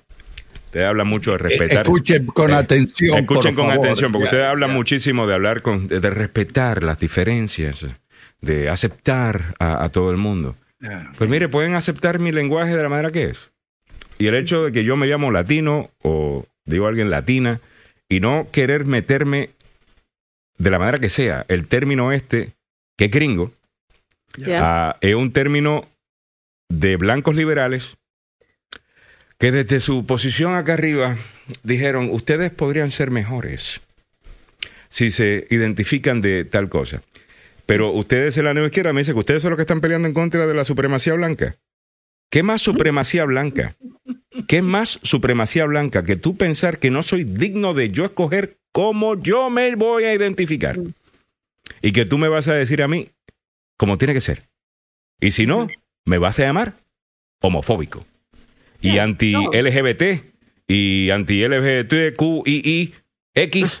Eh, y, o sea, Alexandro Casio Cortés, mire, usted tiene un montón de latinos que la quieren mucho, usted. Y ven en usted quizás hasta, una futura presidenta eh, de los Estados Unidos. Usted tiene que ser responsable con toda esta fuerza y todo este poder y todo este apoyo que usted ha recibido. Eh, ¿Me entiende? Aunque por un lado, no me sorprende. Eh, por otro, creo que es bueno para los demócratas. De que hay un titular que dice los demócratas estamos en contra del término Latinx. Para, qué sé yo, Nancy Pelosi, el mismo Biden, poder decir, no, bueno. No, mira, el, demócrata de Texas, ¿ah? Rubén Gallego, él eh, lo dijo, eh, que en su oficina no se puede usar el término Latinx en las comunicaciones mm. oficiales que salen de su, de su oficina, porque eh, textualmente, esto es lo que informó, cuando los políticos latinos usan el término, es en gran parte para apaciguar a los progresistas blancos ricos que piensan que ese es el término que usamos. A esto Alejandra también contestó, eh, si poner una pequeña X, le dijo, en la literatura de tu campaña es una diferencia entre ganar y perder una elección, debes entonces hablar más y le saca, ¿no? De todos los trapitos al aire. Debes hablar más de atención médica, de aumentar los salarios de las personas, debes hablar sobre más temas que también eh, son importantes para las personas, ¿no? entonces, pues entonces Alexandria Ocasio Cortés, con mucho gusto, utilice su propio consejo. Eh, ¿Por qué entonces estar hablando y impulsando la idea esta de Latinx? O sea, ¿quién es el donante que tiene tanta plata y tanto control? Que han logrado que todos los medios de comunicación utilicen este término que la, cada vez que se utiliza, vete a los comentarios y te vas a encontrar un montón de latinos diciendo, eh, yo soy latino, soy latina, soy hispana, soy hispano, soy chicano, soy chicana, pero lo, soy de lo que tú quieras. HP me puedes decir, pero no me digas Latinx. Eh, eh, el, el nivel de este grupo me da la impresión cuando escuchas la, la canción La Niña Fresa. Creo que este, este grupo está... Bien fresa. Eh, eh, eh, son fresas. Samuel, tú la tienes correcta. Sí, claro. Esa, esa es precisamente la idea. right. Ah. entonces tienes a los republicanos como Marco Rubio. O oh, gozándose eso, ya. No, disfrutando avanza doblada, mano. Se supone que republicano, se supone que el republicano, el estereotipo de republicano anteriormente era el adinerado, el de la nariz alzada o el fresa, ¿no? El republicano era fresa. Ahora como se ha cambiado, pues, estos roles. Ahora el republicano. bueno, ahora hemos, hemos, conocido al republicano más, más simple, más sencillo y el demócrata eh, se ha ido al otro lado. y, los otros, bueno, no, todos los demócratas. Claro, el grupito este, el grupito este eh, junto con Alexandria Ocasio Cortés, ah, se ha elevado al nivel del el árbol de fresa. Sí, porque eh, los niños fresas. Come on, man. Y, cuando hablan de, de privilegio blanco, Uchay, yo creo que sí existe. Y la neo izquierda habla mucho de eso. Y nosotros lo, pensamos y lo repetimos algunas veces. Yo creo que la imagen que nosotros tenemos de ese privilegio blanco es precisamente esa niña fresa, ah, que, que, o niño fresa que, que, menciona Samuel. Y es que muchos de ellos son precisamente los que se pasan hablando de que no, hay que pelear en contra del privilegio blanco. El privilegio blanco, imagino que tú eres el que tienes, que te da la oportunidad de enfocarte en temas como Latinx, en vez de cuánto está pagando la gente en gasolina, cuánto está pagando la gente en comida, cuáles son los problemas en cuanto a la, guerra, la violencia, los... la violencia, los tiroteos, o sea, eso es privilegio. O sea, imagínate los mismos que te dicen que esta sociedad está horrible, que todo es horrible, que, es horrible, que son víctimas de absolutamente todo. Contra, si fueran víctimas de absolutamente todo y estuvieran tan mal, no estarían enfocándose en estupideces como Latinx. Eh, disculpen, con todo respeto. Es más, les quito la vaina con todo respeto. Es que no respeto eso. O sea, una, eh, eso es testarudez. No puedo respetar la testarudez. No puedo respetar la soberbia. Decir, bueno, tenía una idea, mis intenciones eran buenas, pero aparentemente a la gente no le gustó. Déjame engavetar eso y pensar en otra cosa. No, no, no, no, no, no, no, no. Es que no he hablado suficiente sobre el tema, no he convencido qué soberbia, eh, con, qué arrogancia, eh, con esto, que la gente es demasiado bruta para entender. Eh, por qué la palabra Latinx se, debe, se debe utilizar. Es absolutamente ridículo. Y les digo otra cosa, Alexandro Casio Cortés puede ayudar a, elegir a, esta muchacha que también es de la neoizquierda. y lo único que va a hacer yo creo que es costarle un asiento a los demócratas en la Cámara de Representantes. Porque lo que estamos hablando aquí es una elección de la primaria. ¿Ok? Sí. So, la elección de primarista, recuerden que están votando solamente los demócratas. Ahora, en noviembre, va a votar todo el mundo. Ahora sí. Y la razón que Cuellar es un centrista es porque él sabe que su distrito es centrista. Él es de Texas. ¿Ok? Las cosas que son populares en Queens y en el Bronx y yo he vivido en ambos. Eh, bueno, he vivido en Queens ah, y pasaba mucho tiempo en el Bronx. Eh, esas cosas no van a ser populares necesariamente en el distrito este en Texas. y ese es el problema con ese argumento. Ah, claro, no puedes uh, generalizarlo. Oye, Alejandro, hablando de, primarias, yo no sabía esto de California que es, cierto, o sea, las primarias... Iba con COVID, eh, yo se lo he hecho, no. Pero dame ese dato y nos vamos y nos vamos para pa, Las primarias son, en seis estados que se viven, hay que prestar ojo en, California. En California, las primarias no son partidarias. O sea, porque usualmente las primarias son por cada partido, cada partido tiene sus candidatos, escoge a uno que va a ir a noviembre. ¿no? Entonces, pero en California son los dos primeros que ganen, no importa de qué partido seas. Ahora o sea, puede ser, eh, sí, se le llaman The Two Jungle. Uh, eh, jungle in the Rumble. ¿Cómo Rumble in the Jungle? Política, ¿no? Los dos. Mohamed Ali y. ¿Quién era? Mohamed Ali y George Foreman. Oh, no, no. no, The Rumble in the Jungle fue. No, no, The Rumble in the Jungle fue con uh, George. Con Foreman. Okay, perdón. Es que tú dijiste The, uh, the, Jungle something. Déjame, déjame, déjame buscarlo. Rumble in the Jungle. Ay, Dios mío. Ok. Dale, dale, Mili. Ok, ya. Está bien, no te lleves el bate y la bola. Eh, está bien, continúa, dale.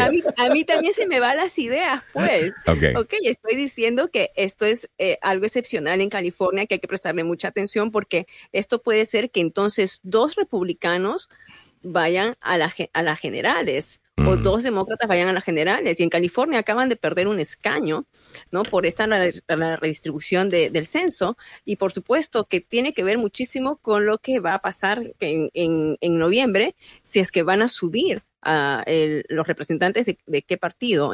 y, y por eso bueno, lo traje, lo traje a la mano. Ahí está Rumble in the Jungle. Esto fue en 1974, George Foreman versus Mohammed Ali, lo que es tremenda eh, pelea que eventualmente la ganó eh, Mohamed Ali. Eh, eh, George Foreman ni, se reconoce ahí, ¿no? Porque estamos acostumbrados ahí, ahí, estaba bien, bien. ahí estaba bien, Voy a hacer lo que hago con mis alumnos a veces. A ver, Alejandro, ¿cuál fue lo último que dije? ¿Cuál, fue la última palabra?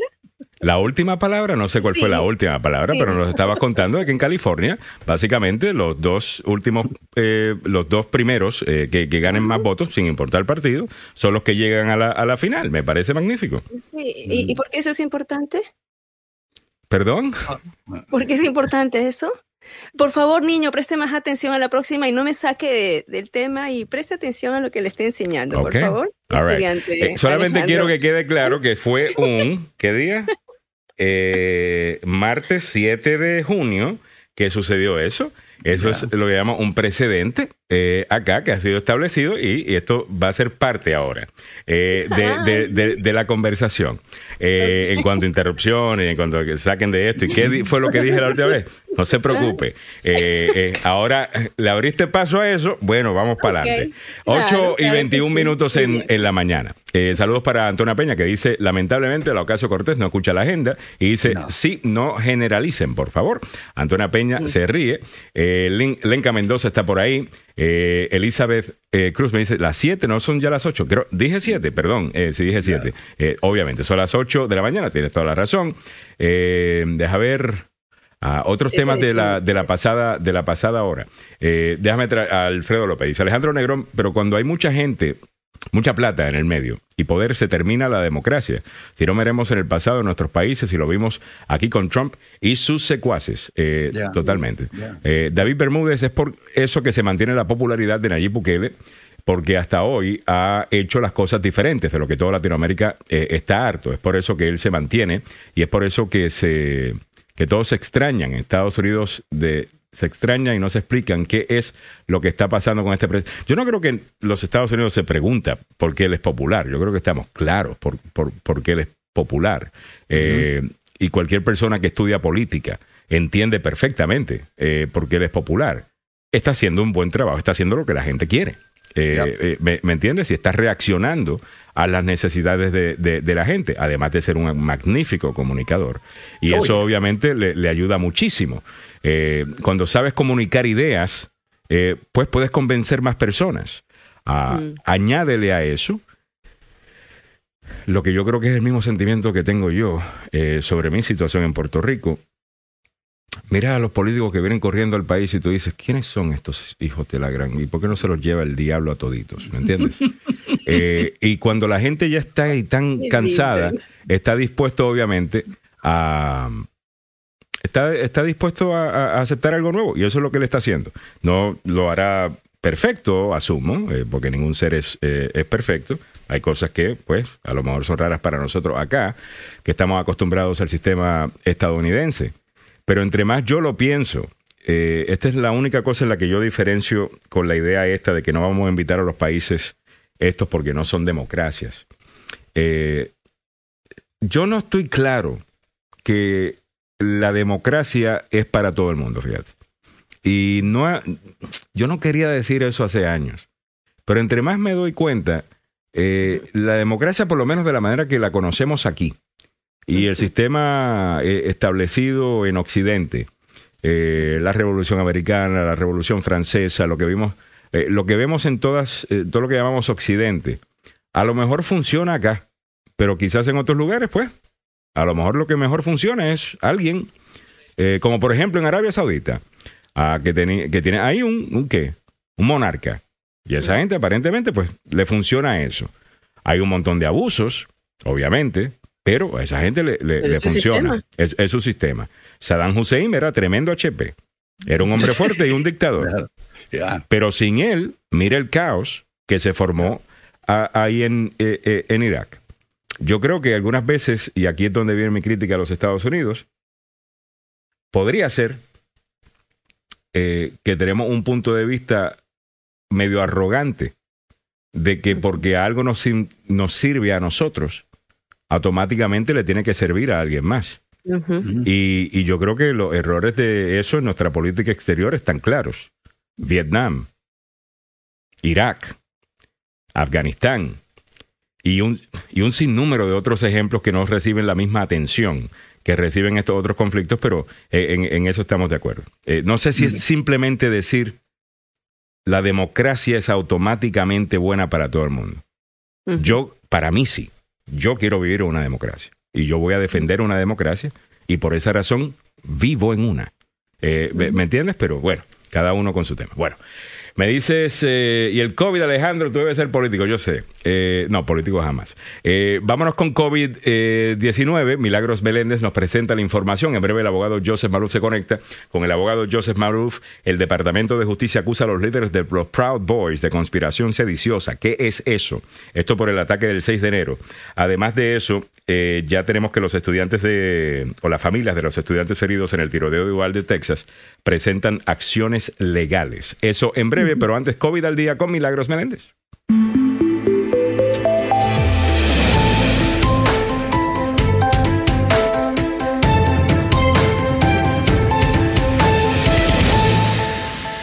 A ver, Milagros, ponme al día una presentación del doctor Fabián Sandoval.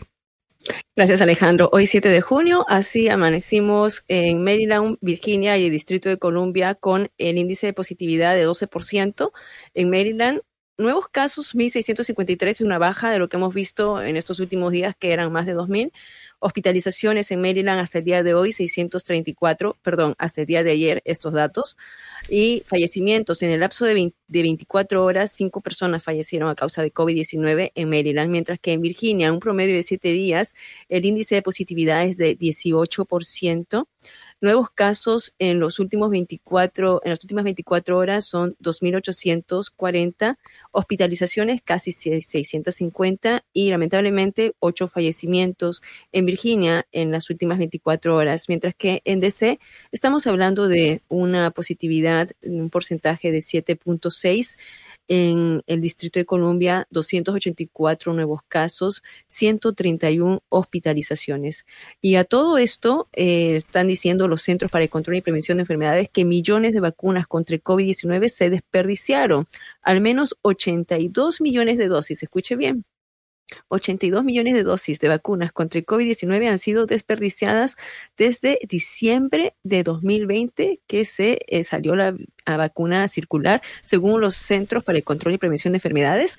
Dos cadenas de farmacias minoritarias, la CBS eh, y Walmart, fueron responsables de más de una cuarta parte de los desechos en Estados Unidos durante ese periodo, dijeron.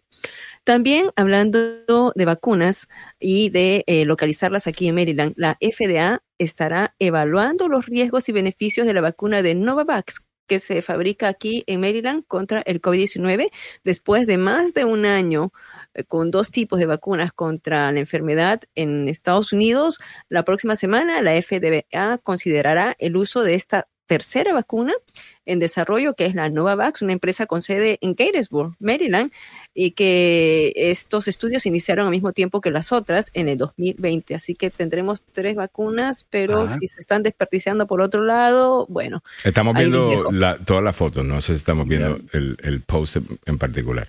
Ya. Ok. Eh, ah, los, hazle clic al post. Ay, perdón. Eh, yo hablando y gracias, como no, como no veo. Este, gracias, Alejandro. Uh, los CDC están advirtiendo que los casos de viruela del mono en Estados Unidos son contagios de persona a persona. ¿No? Y esto ya acaban de decir que esta es la manera como se están eh, pasando la enfermedad. Los Centros para el Control y Prevención de Enfermedades advirtieron que la viruela del mono podría estar propagándose en Estados Unidos de, de, persona a persona. Algunos de los casos de la enfermedad no se han vinculado a viajes recientes a países en los que el virus suele propagarse. ¿Cómo se transmiten? Podría haber una transmisión a nivel comunitario y por eso queremos aumentar nuestros esfuerzos de vigilancia, dijeron los representantes de los CDC.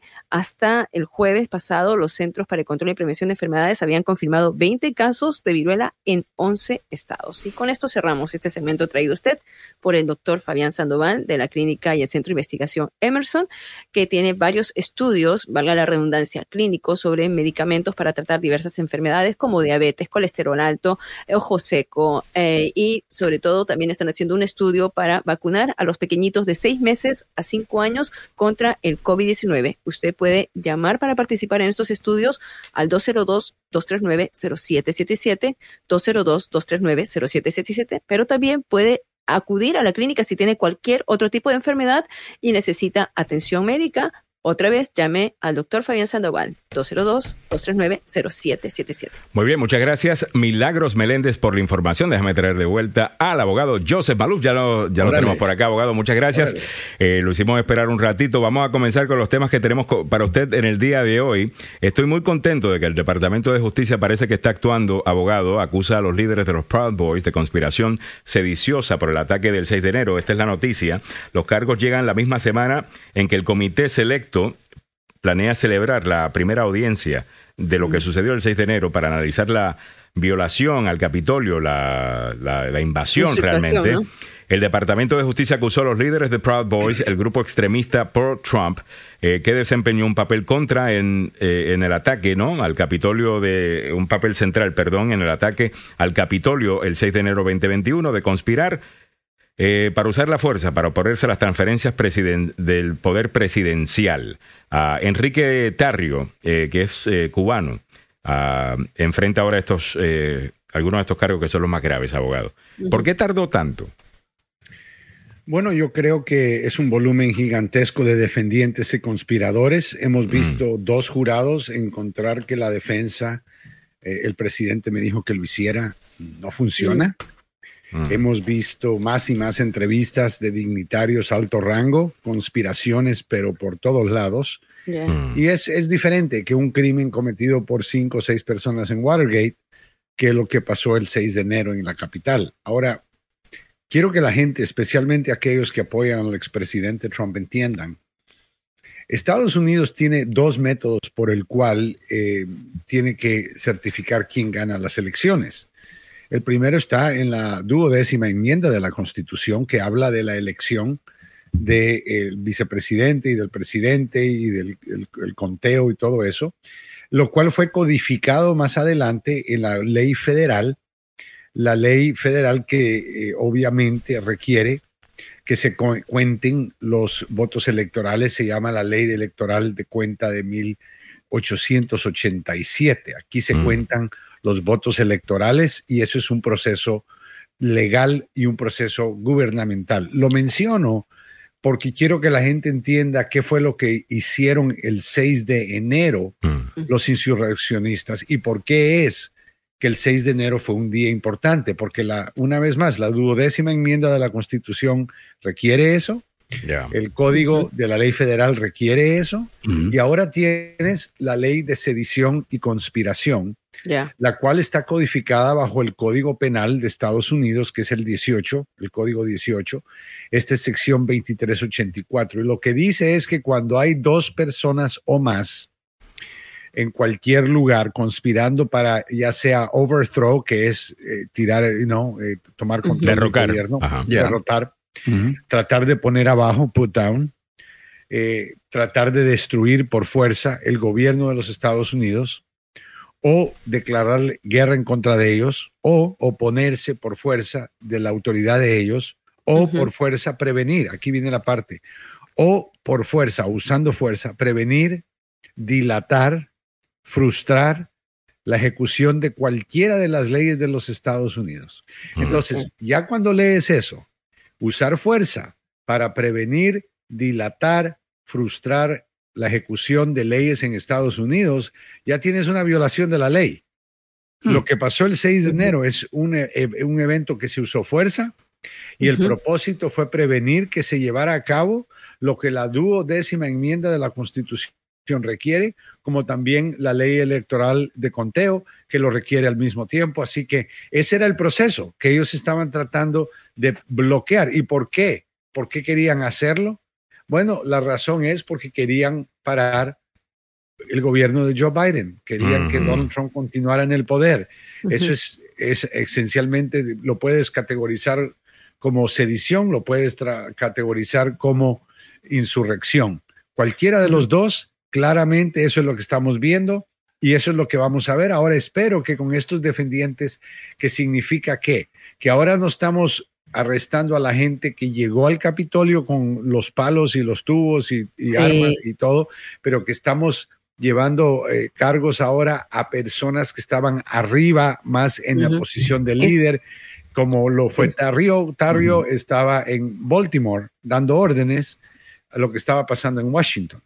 y, estaba en la cárcel, ¿no, abogado? Porque esa era mi pregunta. O sea, otros crímenes. Es, es, interesante que a él se le está acusando formalmente de este cargo cuando él no entró al 6 de enero porque el día anterior en Freedom Plaza había organizado una marcha y mm, lo habían arrestado por haber eh, traído abajo un cartel de Black Lives Matter de una iglesia. Entonces, él no estuvo físicamente, pero interesante que le pusieran los... El, el, código dice que si dos personas o más en cualquier estado o territorio o en cualquier lugar donde hay jurisdicción en los Estados Unidos.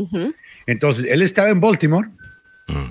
Ese, el estado y la ciudad de Baltimore, el estado de Maryland, sujeto a la jurisdicción de los Estados Unidos.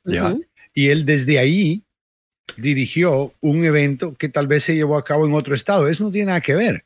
Claro, no, me parece Lo que tiene que ver es dónde es que la persona comete el crimen y cuál fue el crimen que cometió. A él no lo acusan de haber ocupado el Capitolio, lo acusan de estar en la conspiración que eso fue todo el esfuerzo que todos estaban haciendo. Lo que debería pasar con Trump, abogado.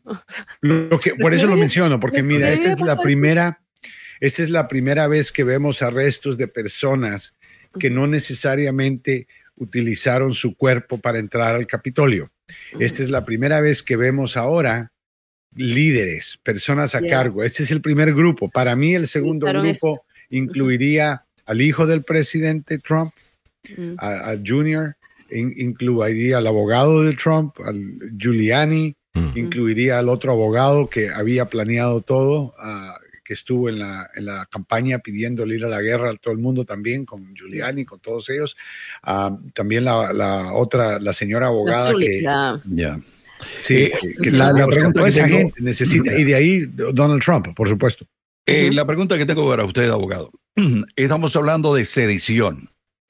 ¿Podríamos llegar a Donald Trump con la acusación de sedición? Yo no veo en la definición del crimen de conspiración de sedición, que como te digo es la sección que la ley, lo tengo aquí enfrente, ¿no? La sección 2384 del Código Penal 18, en donde dice que una o dos, o dos o más personas involucradas en un acuerdo adentro del territorio estado de los adentro de los Estados Unidos o un territorio estadounidense que se oponga de cualquier forma, ya sea por fuerza o por de, o, sí, bueno, por fuerza, para prevenir o dilatar un proceso que es la ejecución de las leyes de Estados Unidos.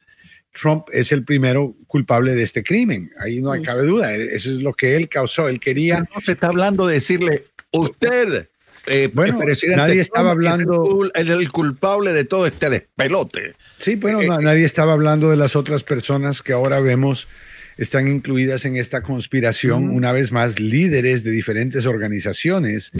Y ahora tenemos que ir al siguiente paso. Y el siguiente paso serían los líderes de las organizaciones que los líderes de los líderes de las organizaciones que también participaron, como te digo, Mark Meadows. Bueno, y vamos a aprender mucho más sobre esto. Este jueves comienzan obviamente las vistas eh, públicas. Eh, lo han hecho muy bien eh, los del comité, porque decidieron, ¿sabes qué?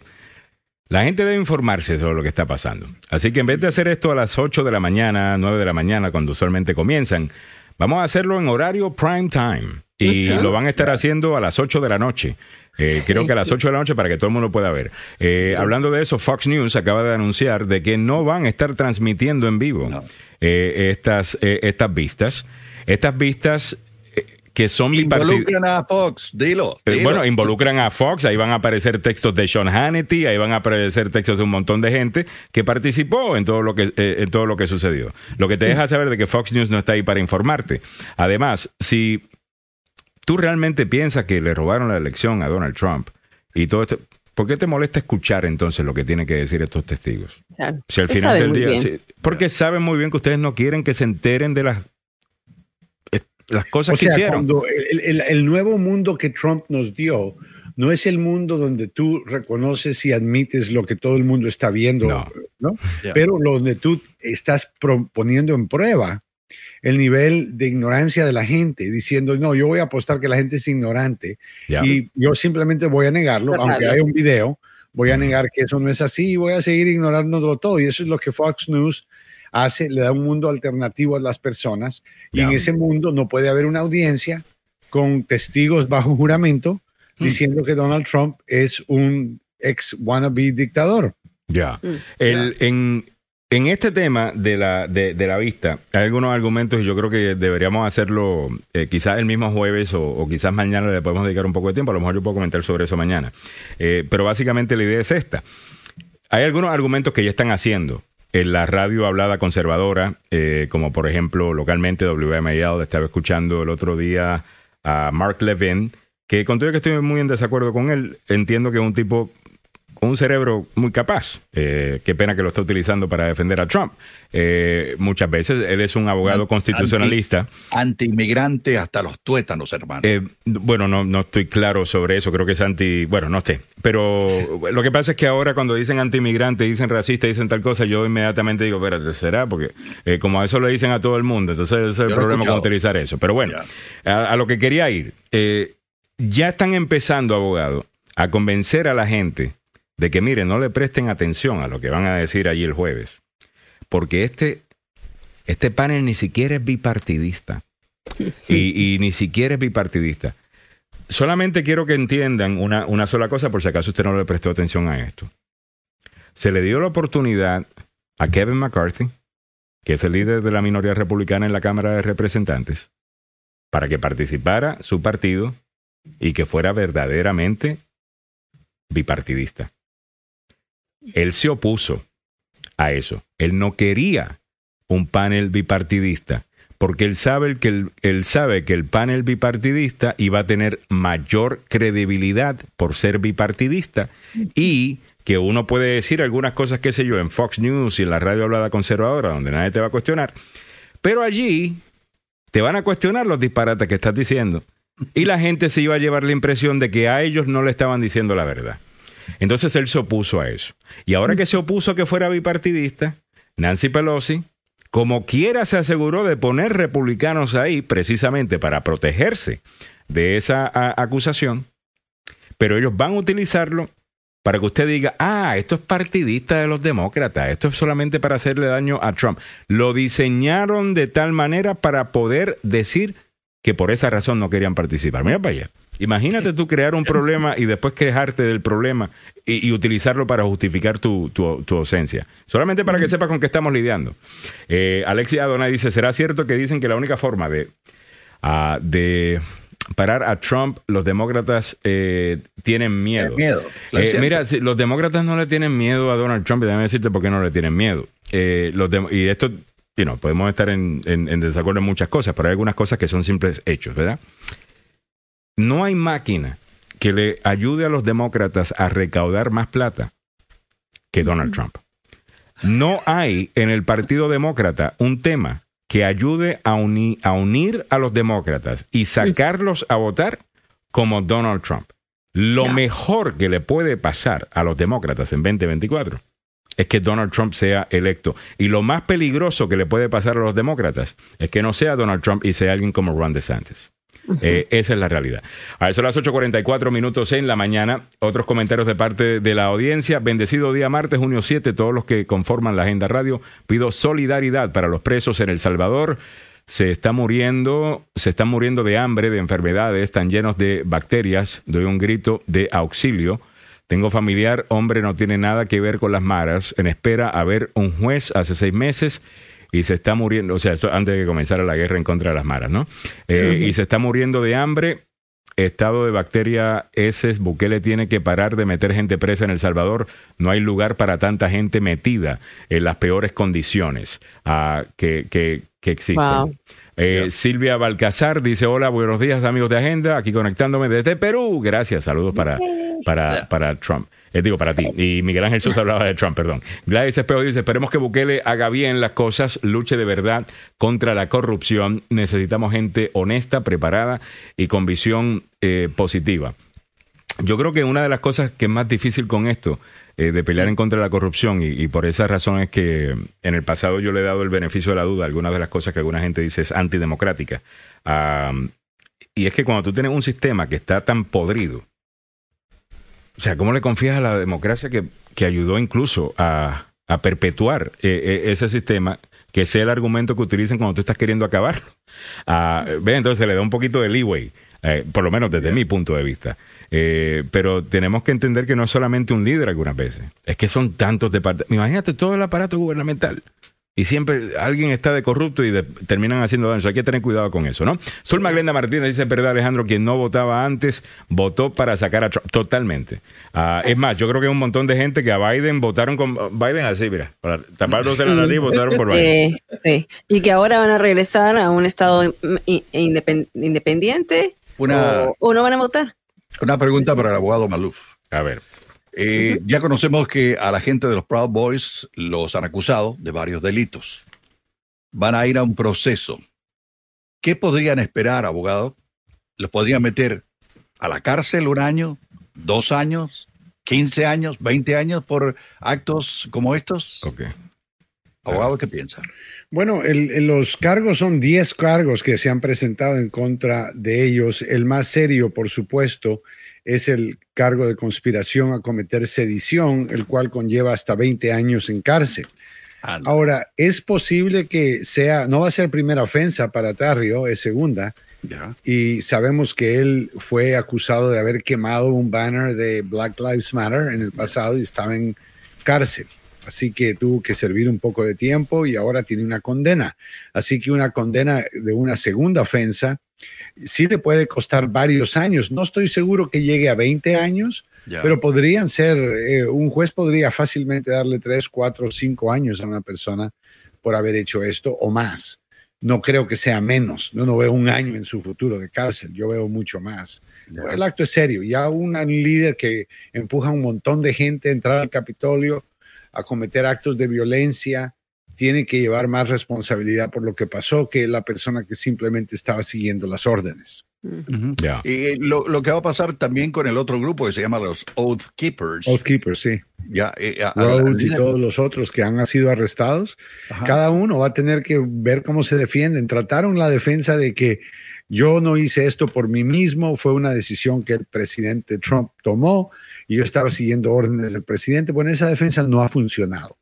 Hasta el momento, todos los, únicos dos juicios que han ido a corte han resultado en condenas completas, lo cual creo yo puede cambiar la dinámica de las personas que están en estas conspiraciones. Tenemos ya por lo menos dos personas, Samuel, que ya se han declarado culpables y están cooperando con el Departamento de Justicia, ah, que también eran de los Oath Keepers. Entonces hay, hay gente ya adentro que está en parte del sistema, que están colaborando. Así que yo no veo muchas opciones más que declararse culpable y conseguir una buena oferta.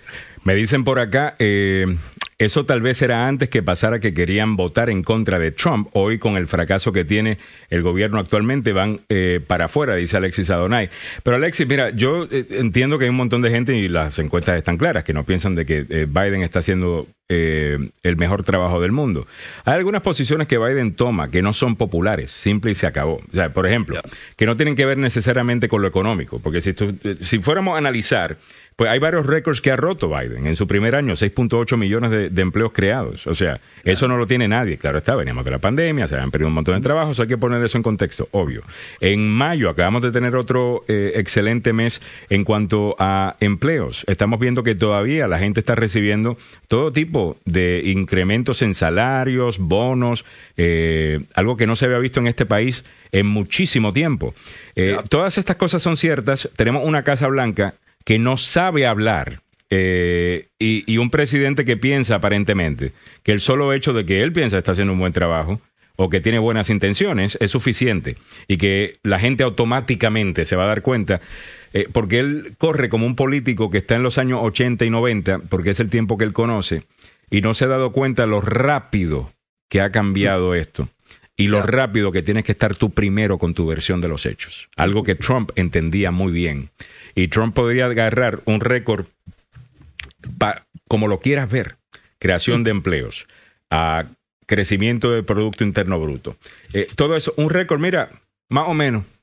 No malo, pero tampoco excelente. Y lo hacía ver como el mejor presidente en la historia de la economía. BS. Y, y Biden agarra una economía que está haciendo mucho mejor de lo que la gente fuera del tema de inflación, obviamente, y el tema de la gasolina, que tiene mucha gente preocupada, y no, y no hay que negar eso. Eh, ¿Me entiendes? Pero en cuanto a creación de empleo, crecimiento del Producto Interno Bruto y el resto, aparentemente no está tan mal la cosa. Y no saben cómo hablar de estas cosas. Ellos piensan que la gente automáticamente la va, la, va a saber. Y, tiene, mal equipo de relaciones públicas en la Casa Horrible equipo de relaciones eh, públicas. Además que está corriendo una política antigua. Eh, la, la, la comunicación de ellos es voy a mandar un press release, voy a hacer un discurso, eh, voy a hacer una cosa. Trump lo hacía totalmente distinto. Él primero se iba a redes sociales, eh, publicaba algo. Y bueno, allá la prensa que diga que estoy mintiendo y yo como quiera ellos voy a decir que mienten sobre mí. O cuando ellos hablan mal de mí, pues se cementa la opinión de que están en contra mía, me hago la víctima y la gente dice, ah, bueno, debe estar diciendo la verdad eh, Donald Trump. Es un manipulador de, de, primera, ¿ves? Ah, pero un ejemplo que quería dar solamente, eh, y, con esto nos vamos para adelante, con una historia muy interesante, abogado, y le quiero preguntar la legalidad eh, de todo esto. Hay una maestra en New Jersey que parece que está en problemas y la quieren votar. Yo creo que es realmente una injusticia eh, por supuestamente distraer a sus estudiantes con su vestimenta sexy. y yo vi la vestimenta, yo no creo que es sexy, ella tiene tremendo cuerpo. Eh, lo vamos a ver y vamos a ver la foto y nos analiza el abogado Joseph. No no está como lo de ayer, o sea. No, no, no, no, no. Eh, esto es otra situación. Eh, pero eh, rapidito a esto, mira, estamos lidiando con un problema de inflación aquí en los Estados Unidos actualmente y eso todo el mundo lo, lo sabe. Es el mismo problema que con el que estuvo lidiando Jimmy Carter y hoy día recordamos a Jimmy Carter, el presidente de la inflación, y nos olvidamos de que Nixon venía lidiando con esa, esa inflación. Esa es la realidad. Lo que pasa es que a Nixon lo recordamos por Watergate. Entonces, ya ni siquiera le, atribuimos el, problema de inflación a, Nixon, que eventualmente lo mantiene Ford, eh, que era su vicepresidente, que se queda en el poder cuando él eh, tiene que renunciar. Entra Jimmy Carter, pierde en el 80 contra eh, Ronald Reagan. Y con todo y que Ronald Reagan ganó súper bien esa elección, no parecía que iba a ser reelecto en 1984, porque los problemas económicos persistían. Todavía había alto nivel de desempleo había graves problemas todavía de inflación, los intereses estaban altísimos, había un montón de problemas. Y después de eso, un año y dos meses antes, precisamente en donde estaríamos en noviembre eh, del 80 y, no, noviembre del 82, según la data, empieza a mejorar la economía y él es reelecto con 49 de 50 estados en 1984. O sea que esta no es la primera vez que un presidente viene de lidiar con un problema que llevaba varios años y le tomó eh, retomar algo de popularidad o que sus políticas funcionaran.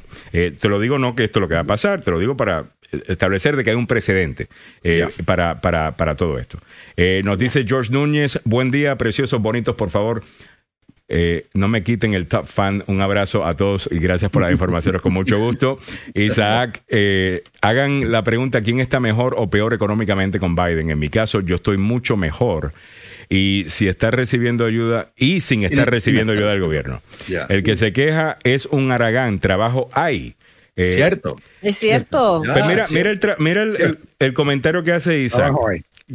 El, que se queja un Aragán trabajo hay. ¿Sabes quién podría decir eso y lo aplauden? Trump. Mm. ¿Sabes quién no puede decir eso? Porque dicen que está siendo insensible y pobrecito. Mira cómo es. Biden. So, de la manera que nuestra política funciona, hay ciertos argumentos que podrían ayudarlo a mejorar su número de las encuestas que él no puede decir porque va eh, en su propio partido, lo chequean. Entiendo, entiendo. Alejandro, tienes que poner la foto de la profesora.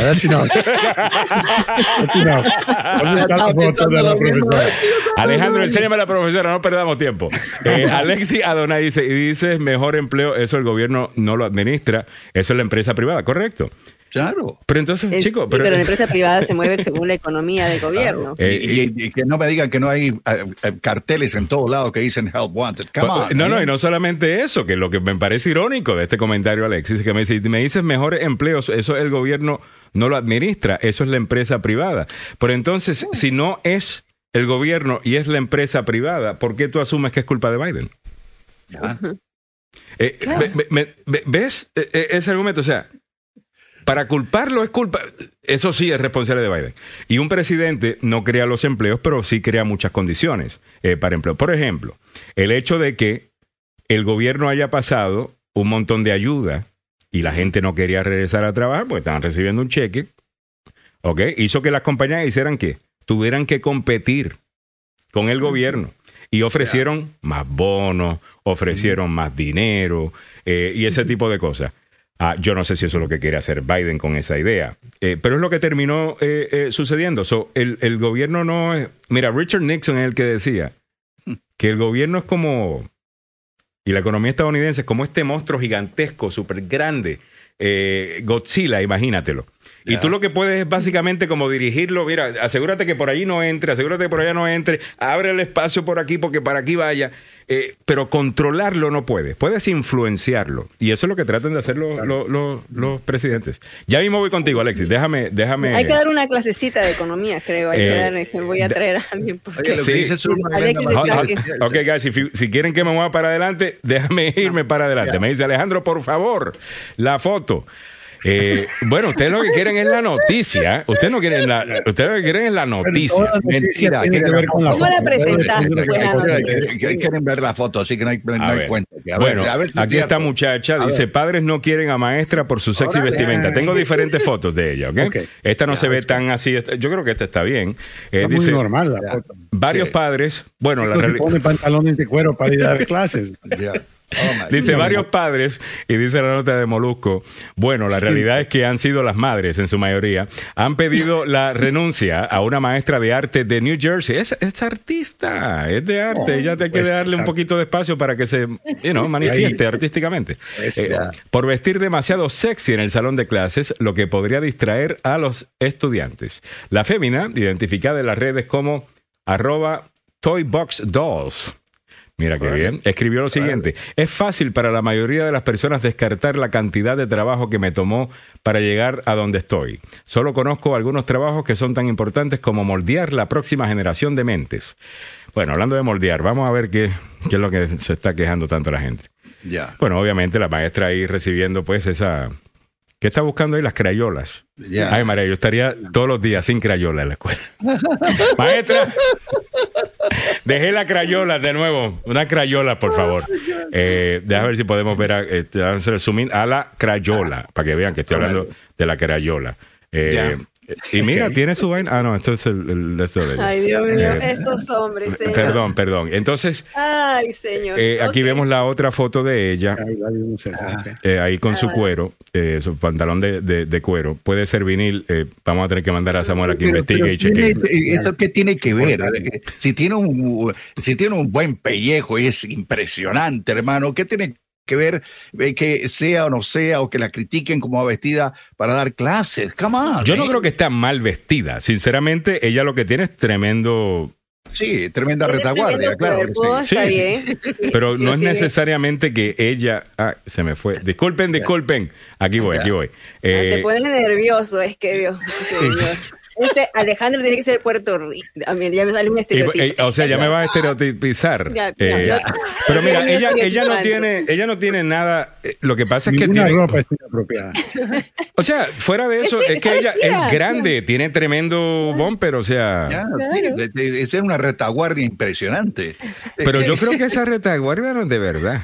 Ay, señor. Porque ella, ella habla de que es de. No, ella dice, nadie sabe el, el trabajo que me tomó estar acá, pero eso, I, I don't think Tal vez la real. cintura no es de verdad. Tal vez la cintura se- Oh, se, se ejercicio, hizo algo. ¿no? Ya. I mean, pero se a ve bien, físicamente se ve muy bien, son bien, hay que decirlo. I mean, Eh, tiene yeah. tre- tremendo pellejo, o sea, sí, Samuel quiere promover la directora de la escuela Sí. ahora. No, no, es, A mi tema de California le dieron dos segundos y aquí le dan cinco. ¿Sabe qué?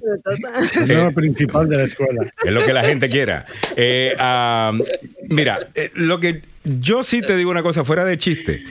Ya. Yo creo que yo hubiese llegado más temprano a la clase. Eh, Claro, hubieras, te hubieras dedicado más a los libros. Totalmente. A lo mejor hubiese sido artista, ya eh, Claro. clase de arte. filósofo Totalmente.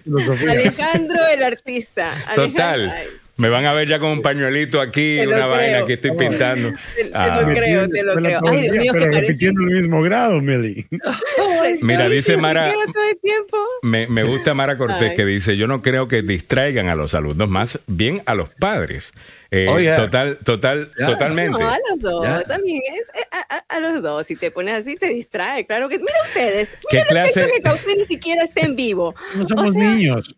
Dios mío, que como dice, a los hombres se vuelven ustedes. Me dicen qué clase de cuero es ese, eh, del que se pone eh, de, de- de ropa. Se habla del tipo de cuero que tienen los pantalones. Obviamente el análisis eh, es importante. Déjame regresar allá rapidito porque obviamente esa A ver, pregunta no la podemos... regresa, Claro, No, porque no, son las 9 y 1 y No, ahí sí no, no, tira. podemos dejar esa pregunta. Ese, yo- puede que sea vinil. ¿Es vinil que se llama? Ya, ya, vaina. A ver.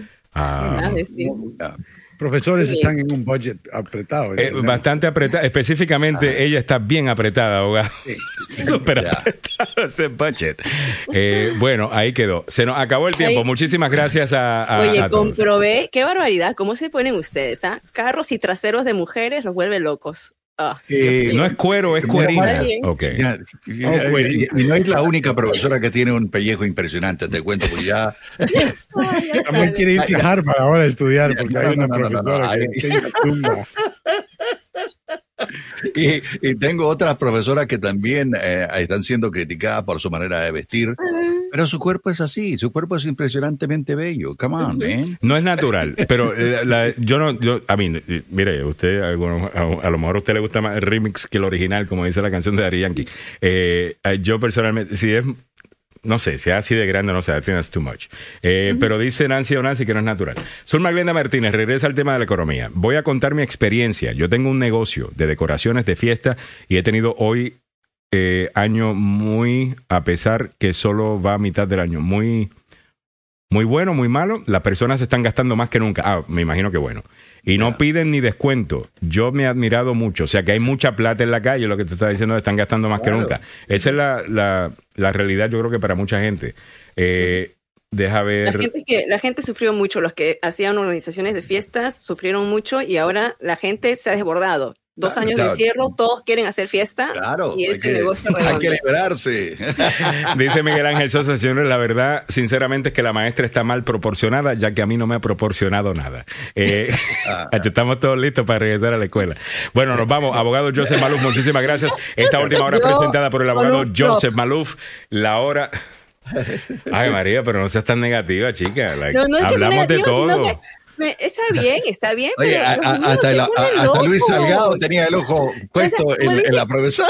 Cualquier escoba con un trasero grande, Dios mío, se ponen pero Esperé los últimos cinco minutos del show. Presentamos una maestra que y era una pregunta legal. Está siendo que quede, despedida porque tiene el, tú, el bumper Que quede- grande. que quede- Ya. que quede ¿Qué es esto. Samuel?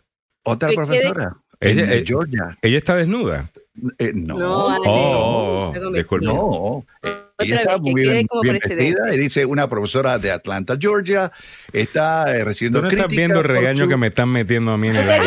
Aquí. Y encima me cierra el show con otro, o sea, me están metiendo tremendo fuetazo y tú vienes y le, y le, y le metes más. 7 de junio de 2021. Podemos irnos largo 904 minutos y mostramos un trasero grande. Ok. Ok, chévere, gracias. All right. All right. Voy a apagar mi teléfono celular, muchachos. Nos vemos mañana. Chao.